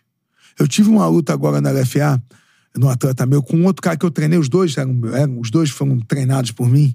Só que chegou o tal do. Da, da- vai lutar os dois, eu não posso pagar o sonho de ninguém. É. Só que um tá morando em São Paulo, o outro que tá comigo. Perdemos o primeiro, perdemos o segundo. Eu cheguei pro cara, e o cara e o, outro é, é um craque em pé. Eu cheguei pro, pro meu e falei assim, irmão, sai na porrada em pé, acredita no. E ele é muito bom, meu atleta também é muito bom. Só que ele tinha aquele respeito que o outro é mais antigo, é mais, tem mais títulos. Eu falei, irmão, sai na quebra em pé, mete a porrada. E aí veio, depois eu vi, uma das poucas transmissões, pô, o Riso tá maluco. Vai mandar ele trocar a porrada em pé com um cara melhor do que ele, o Riso tá maluco. Ele ganhou o round, meteu a porrada em pé. Você tá entendendo? É, é é você acreditar no que você faz, é Sim. o cara acreditar no comprar o seu negócio Sim. e acabar, a gente perdeu a luta. Mas o cara fala assim, porra, mestre, eu tinha que ter levado essa luta em pé o tempo todo. Falei, erramos juntos. A gente ganha junto, a gente perde É. junto. É importante o técnico também ter Muito. essa, essa mentalidade. O cara ter, Muito. é, empurrar pro junto. cara depois. É. É, não, erramos juntos. Tipo, muita gente falou assim, pô, o Aldo assim, eu, muita, eu falei assim, o erro foi meu, eu que mandei pra frente. Até falei, não foi o Dedé, não, foi eu que mandei pra frente. O Dedé é muito mais conservador do que eu. O Dedé é um puta até dos maiores do mundo. E é, de fato. Sim. Eu arrisco muito. Eu sou um cara que arrisco muito. Porque eu falo assim, cara, eu não quero isso. Eu quero isso. Eu quero que vocês cheguem onde eu não. me passar de longe. Não é me Não arriscar, tu não vai Aí é, tu fala avançar, assim, né? Eu falo assim, eu falo assim, cara, faz diferente. Uma luta por pontos, uma luta vencida, uma luta por pontos não vai te levar a lugar nenhum. Ganhamos, é, ganhamos, são três rounds. Ganhamos dois rounds, vai pra nocautear. Pô, Pedro, mas vai assumir o risco de perder uma luta? Eu falo, cara, se tu nocautear no dia seguinte, o nego só vai falar dessa luta. É. Se você ganhar por ponto, vai ganhar uma luta. E olha, vou te falar, o, Pedro, não sei nem se tô falando merda aqui, porque os esportes são diferentes. Mas é, eu não sei se, é, pelo menos, o boom do MMA e toda a paixão, aquela cólera que foi no mundo todo. O Brasil é, é nosso esporte, mas infelizmente, se, se você não tem um campeão, vários, dá aquela baixada. A gente tá voltando aí, deve ter disputa de cinturão nesse 300. É, o próprio Charles deve. Pô, o Charles, cara, a história É. do Charles é linda, cara. Charles Sou fã, sou fã do Charles, não já. é, o cinturão. Mas o boxe, pra mim, pra- mim, esse boxe mais recente, vamos pegar ali Mayweather e Pacquiao, por exemplo, que foi um, né? Pra mim não me dava tesão de assistir. meia hora aí pra gente continuar. Não me dava tesão de assistir porque era isso. O, o- por exemplo, o, o, o, o, Money- o, o Mayweather pegou o cinturão, meu, e era só aqui, ó. E aí ele não é nocauteado, ele não vai perder o título. Eu falo- Não arrisca, não vai pra porra, É, pra uma porrada eu- franca. Eu falo isso pra todo mundo. Falo assim, cara, o Floyd, 50 lutas, É. invicto. é, não dá pra falar da carreira de, de vitórias. Mas eu falo pra meus atletas todos: não sigam o Floyd. Ah, boa. Eu falo pra todo mundo, não façam. Eu falo assim, para eu, tenho, eu tenho uma equipe de boxe forte na ausência de campeão. Eu tenho dois, dois, três atletas de bolsa atleta, seleção brasileira. Eu falo pra todos, eu tenho até um peso pesado. Tem, tem 18 anos, tem 1,94m, pesa 108 quilos. E magro, gigante aí. Eu falo, cara, ainda mais você que é peso pesado, não acaba por ponto. Meu irmão, ah, o falei, levanta a guarda. Mesma coisa, você é peso pesado, levanta a guarda. O Ford abaixa a mão, fica aquelas negócios assim. Eu odeio isso, cara. Você quer me matar no corner? É abaixar a mão, juro, eu saio do corner. Eu saio do corner. Vai, irmão, vai lutar no cacete. Vai, pô, bota essa porra. Levanta a guarda, meu irmão. Levanta a guarda. Eu falo assim, esse negócio de tirar a mão, de querer fazer chuva, cara. Aí os caras falam assim, não, eu escuto muita gente falar assim, não, Pedro, mas pô, o público gosta. Eu falo assim, meu irmão, Mike Tyson, a pessoa baixar a mão. Conor McGregor, pessoa baixar a mão. Anderson baixou a mão. O único que baixou a mão. Ele baixou. Mas eu tenho aqui um monte. É, Tyson, Holyfield. São os caras que eu mais amo. Os caras, meu irmão, os caras são os caras são pra mim. Eu sou pra mim o GOAT do boxe é Chaves, Hugo César Chaves. O cara aqui, ó. Pão, tra- boxe tradicional. Fala, meu irmão, a base tem que ser forte. Você não precisa de, de, de fazer figura se você começar a nocautear lutas. É, o Anderson ele é uma, uma figura à parte. É, é, é. rapaz, E, é só, e só deu ruim. Acabou que deu ruim no É, Éder, mano. é, Mas é, a, a até única então derrota é, foi, foi um- tipo assim, Agora, eu falo pra todos os meus atletas, falo, irmão, levanta, o cara não brinca, luta pra vencer. Ah, Pedro, assume o risco. O dia seguinte que você nocautear, que eu ligar pro cara do UFC, fala, irmão, ganhamos por nocaute. Vamos entrar entre os 10 se você não tiver entre os 10? Pô, o cara ganhou por nocaute, vamos entrar entre os 10. Nocauteou de novo. Pô, irmão, vamos pro top 5? Pô, o cara tá mostrando, nocauteou de novo. Disputa de título, vamos. O caminho é rápido. É rápido. Nocautear. Muita gente fala do Conor. Ah, o Conor McGregor e fala muito, fala, ele não fala e fez. É. Ele nocauteou um monte. E não foi, não foi um. Ele nocauteou um monte. E aí ele mudou a história. Indo, indo pra cima. É, tem que nocautear. Fala, cara, você encurtar o caminho é nocautear. É acabar, finalizar ou nocautear. É o Charles. O Charles finalizou todo mundo. Charles finalizou todo mundo. Nocauteou e finalizou, que foi o melhor. Acabar as lutas. Eu falo assim, não é acabar a luta, é tática, vou ficar invicto. Vai ficar invicto quanto tempo sem ter um tipo de título? Você não anda no ranking. Você vai ficar 10, você quer ser, quer ser funcionário da UFC? É legal, você vai ganhar a tua grana. Ou você quer ser campeão do mundo? Você quer ser campeão do mundo, você tem que ganhar, ganhar todo mundo e diferente. É. É isso. Ó, a aula aqui Bom, do, foda, do, foda. do- do Riso aqui no, no Podcast. O último superchat do Roberto Prado. Conta a história do À Esquerda também contra o Coleman. Olha, mano, é um, um monstro gigante. A história, a história é engraçada, é engraçada. Pô, pouco o pessoal vai lembrando da história, que eu até eu esqueço da história. Cara, é... Foi assim, eu ia seguir, mas a gente cortou. É- era a tua segunda Era luta? minha segunda luta, cara. Eu peguei minha ser. segunda luta com o Mark Coleman. Eu, um garoto, tinha acabado de ganhar do tanque, nocauteado o tanque. Aí os caras me ligam. Porque eu nocauteei, pronto, um bom exemplo. Porque eu nocauteei um tanque que já era um nome renomado dentro Sim. do evento, me deram um três vezes campeão da UFC na minha segunda luta. Aí eu falei, eu ganhei, eu ganhei Tá de bom. eu ganhei de sete campeões da UFC. Só peguei luta dura minha vida toda. Aí eu falo assim, pô, eu saí, do- eu falo para as pessoas, eu saí da UFC em 2003, gente. Até hoje passa highlight no nocaute meu. Você tá entendendo a diferença? É. Assim, é você conseguir botar o seu, o seu legado, é você acabar a luta. Entrou pra história, né? O nocaute eterniza, não tem como. É isso que eu aí, falo. é. Aí, aí eu chego, aí eu chego pro, eu cheguei pro, o- na história do Marcoma, a gente treinou o Beto Leitão, que era o treinador, falou assim, Pedro, ele só bate com a mão direita. Eu vi, porque eu falei assim, eu vou cair, eu não vou conseguir ficar em pé com o Marcão. Caiu campeão da Copa do Mundo de Wrestling. Vou tentar ficar em pé, tocar porrada em pé. Quando eu cair, eu tenho que ser ativo no chão, pra ele não ficar me matando. Que o cara, além de ser campeão, ele é é conhecido como o rei do ground and pound. Que é Bate, quê? é, é bater. na- Travou os braços do cara por baixo, vai ficar aqui, é, ó. e ficar batendo, o rei do ground and pound. Ele é o rei de bater na guarda. Aí a gente foi ver as lutas, as lutas dele, né? A tal da tática, né? Que é tão importante, que o negócio que é só porrada. Mas... Pedro, ó, quando ele cai por cima, ele só bate de mão direita e ele só passa a guarda pra tua esquerda. Foi o que os caras botaram. Falei, beleza. Ele bate com a direita e passa. Falei, beleza. Então, cai no chão, cai no chão, marca a mão direita dele, fecha a guarda para ele não passar a guarda, pra gente, pra gente é, fazer acontecer uma parada pra voltar em pé. Inatividade. Uma parada de inatividade. Beleza. Cara, e eu treinei wrestling pra cacete. Falei, cara, eu não vou cair, cara. Não vou cair. Pô, tô defendendo aquela de todo mundo no Brasil, defendendo geral. Meu irmão, ninguém me derrubava. O treino do três meses, falei, não caí, meu irmão. Falei, porra, tô pronto. Agora vai. Agora vai, começou a luta, voltei, entrou o Marcão do outro lado, falei, Jesus, o tamanho do cara. Falei que eu tô aqui mesmo. Legal, aquele gigante, tricampeão da UFC. Começou a luta, firmei ali, meu irmão, pá, joguei uma mão. Joguei Ele era o América, né? O América. Ro- é, Ele é o América e é campeão da Copa do Mundo de Wrestling, né? Ele não foi campeão mundial, que tem a Copa, tipo Copa do Brasil e Brasileiro. Sim, sim. Ele é campeão da Copa do Mundo. Aí eu, pô, enquadrei ele, pá, aí joguei um jab, joguei um jab, cara, ele entrou. Eu vou defender. Em sprawl, ele entrou girando, fez uma combinação de. Com 15 segundos eu tava por baixo. Defesa de Três queda. meses de defesa treino. de queda, ó. Três meses de, de treino em pé. Aí eu falei, pô, meu irmão, falei, pô, caí por baixo. Cara, mesmo eu dei, fazia assim, eu falei, cara, não acredito. Olhei bola fora, caí no meio do ringue. Olhei bola forte, assim, lá em cima, eu falei, cara, não acredito, tô por baixo desse cara, velho. Aí eu me lembro, ao- ao segu- a gente tinha treinado de segurar o bíceps, não o pulso, que o pulso cara gira a mão, o bíceps, cara demora mais pra tirar. E eu tentava, aí, o, aí essa história tem, vamos continuar, vou, é a história ainda. E, o, e a gente ia treinar de marcar a mão esquerda. Só que a gente vai estar no estádio, nos Estados Unidos, contra um americano. Como é que você ouve? Dependendo de você cair, você caiu do outro lado, você não ouve. Vai estar lá. Cara, gritaria. O Beto Leitão, meu treinador, que valor da mão direita. No dia da luta, a gente já tinha que sair do, do, do, do hotel umas quatro horas, saiu de manhã cedo.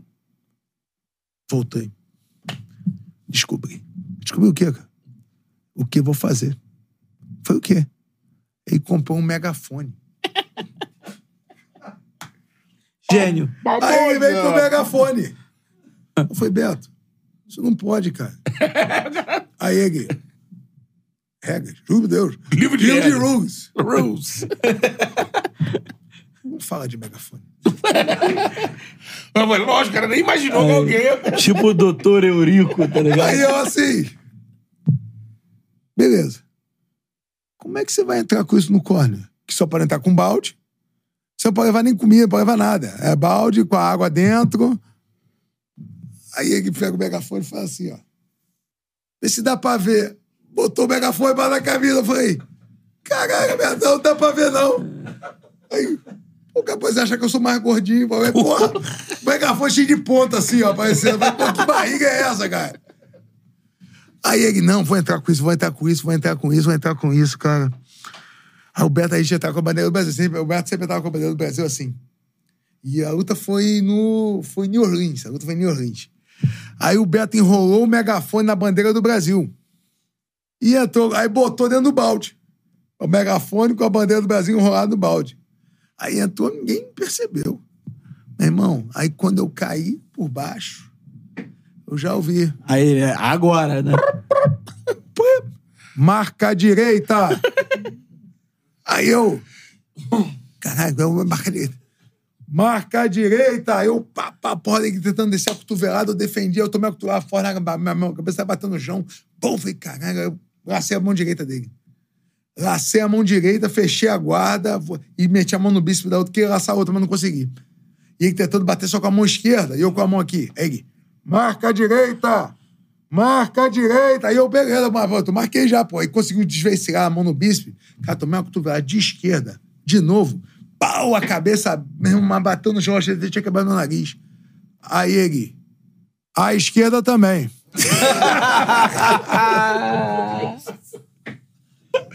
Marca a direita! Aí ele, a esquerda também. Eu falei, porra, agora. Agora? Já tô em Nárnia aqui. Eu, também, aí eu, eu tentei marcar e mas deu certo. O Baluta voltou em pé, começou a trocar porra de novo. Aí defendi as três quedas dele, chutei as pernas dele e fomos pra final. Fomos pra, fomos pra prorrogação. Era um round, era- na época era um round de 15 e 2 de 3. A luta era 21 minutos. Aí um round de 15 sem tempo, aí depois 2 de 3. Aí fui pra 2 de 3, fui, pro- pulei por pontos do coma. E aí, aí quando acabou, ele falou assim, viu? Megafone, eu falei assim, porra, mas tu, e a esquerda? Tu, tu, o teu scout tá ruim. O cara bate de mão esquerda também. Ele falou assim, ele, ele melhorou. ele evoluiu. O cotovelo de esquerda eu tava contando com ele. Marca a direita, a esquerda também. Eu falei, Cara, sensacional. Pedro Riso esteve no Chala. Não, podia ficar aqui. Cara, Pô, se for- sensacional. dias falando. se for lembrando as histórias, as histórias do mal, velho. Não, sensacional, cara. Cara, eu me amarro muito nesse universo. Muito obrigado pela presença. Assim, o Beto tá aqui. Assim, eu tô, tô vendo os olhos dele brilharem, o meu também. Mas ele é um- ainda mais apaixonado pelo esporte. E, cara, é, obrigado pela presença, pelos ensinamentos. Acho que, é, mais do que tudo, você passou um exemplo aqui pra muita gente, é, estando no esporte ou não, é, de como é, lidar com as pessoas, como lidar com as crianças. Professor, né? É, professor, assim, mais do que uma aula de esporte, foi uma aula de educação aqui no Charla. Muito obrigado pela presença e portas abertas, tanto pra você como pra, O projeto. pra, pô, pro pessoal do projeto e pra pro outras figuras lendárias Lógico. também do MMA aqui no Charla. O Marco, o Marco Rua mora nos Estados Unidos. O dia que ele estiver aqui, eu vou avisar pra gente que Pô. o Marco tem um monte de história. É, e é isso, cara. Acho que é importante brigar, agradecer o espaço, deixar eu falar um pouquinho da, da minha vida. Foi, normalmente, a maioria dos podcasts, as pessoas ficam falando muito da usina, porque a usina é muito apaixonante. Sim. E hoje eu consegui falar um pouquinho da, da, da- da minha carreira, da- de tudo. Quero agradecer a oportunidade. A honra é toda nossa e, inclusive, pode voltar quando o Marco Ruiz vier aqui. Queremos você aqui também. Pô, se tiver ajuda, aí vai. Aí, vamos ter resenha, vamos ter Aí já tá, já tá, e, ó, só depende agora Ó, dele. O Marcos Russo, pelo que eu vi de vídeo e tudo mais, esse aí vai ser difícil de, de convencer ele a não bater na gente. Ele vai querer bater. vai querer bater. Vem cá, garoto, vamos dar uma porradinha aqui, vamos lá. Ainda bem que o titular é o Cantarelli. Forneria Original é a melhor pizza que você pode pedir. Cupom CHARLA10. Vamos Ó. mandar uma pizza pro Pedro Riso, Sim. evidentemente. E na faixa, até. Assim, a gente sempre manda pro convidado na faixa. Não é pro Pedro Riso que eu vou deixar Pô, ele mandar na na faixa. faixa preta É claro, é na faixa preta. É. É, mas pra você que não vai garantir ó, a pizza no 08, no 0800. Mas tem desconto, né? Isso aí, Charla10, o cupom da Forneria Original para você pedir a pizza pelo aplicativo, franquias espalhadas por todo o Brasil. É a Forneria Original, nossa, mais do que patrocinadora.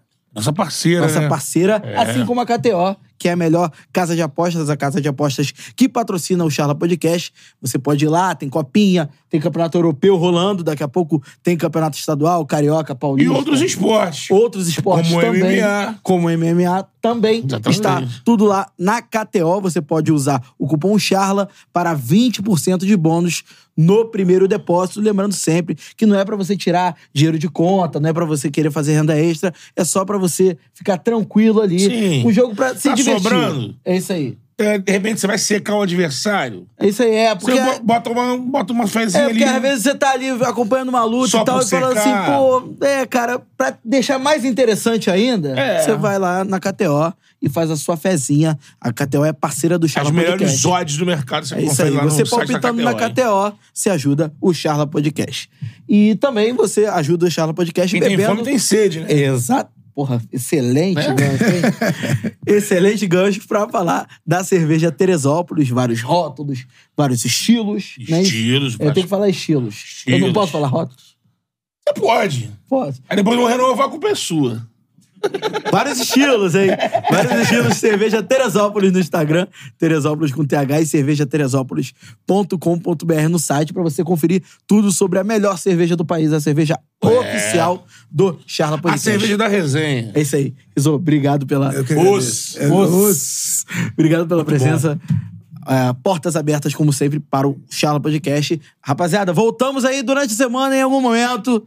Estaremos de volta. Tem agenda nas redes sociais, né? você pode olhar lá. É isso aí. Tem agenda nas redes sociais, daqui a pouco é, mais novidades, sempre novidades. É porque a produção trabalha com a bola rolando. Então, É isso aí. pode fechar alguém aí, É. então. Ele não quer falar. Aos campeões de conforto. É isso aí. É isso aí.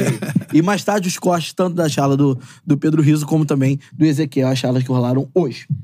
Essa semana é minha, é minha última, eu tô dando uma saidinha de leve. O quê? É. Peraí. Peraí, completou um ano pra ele tirar férias? É uma saidinha de leve aqui.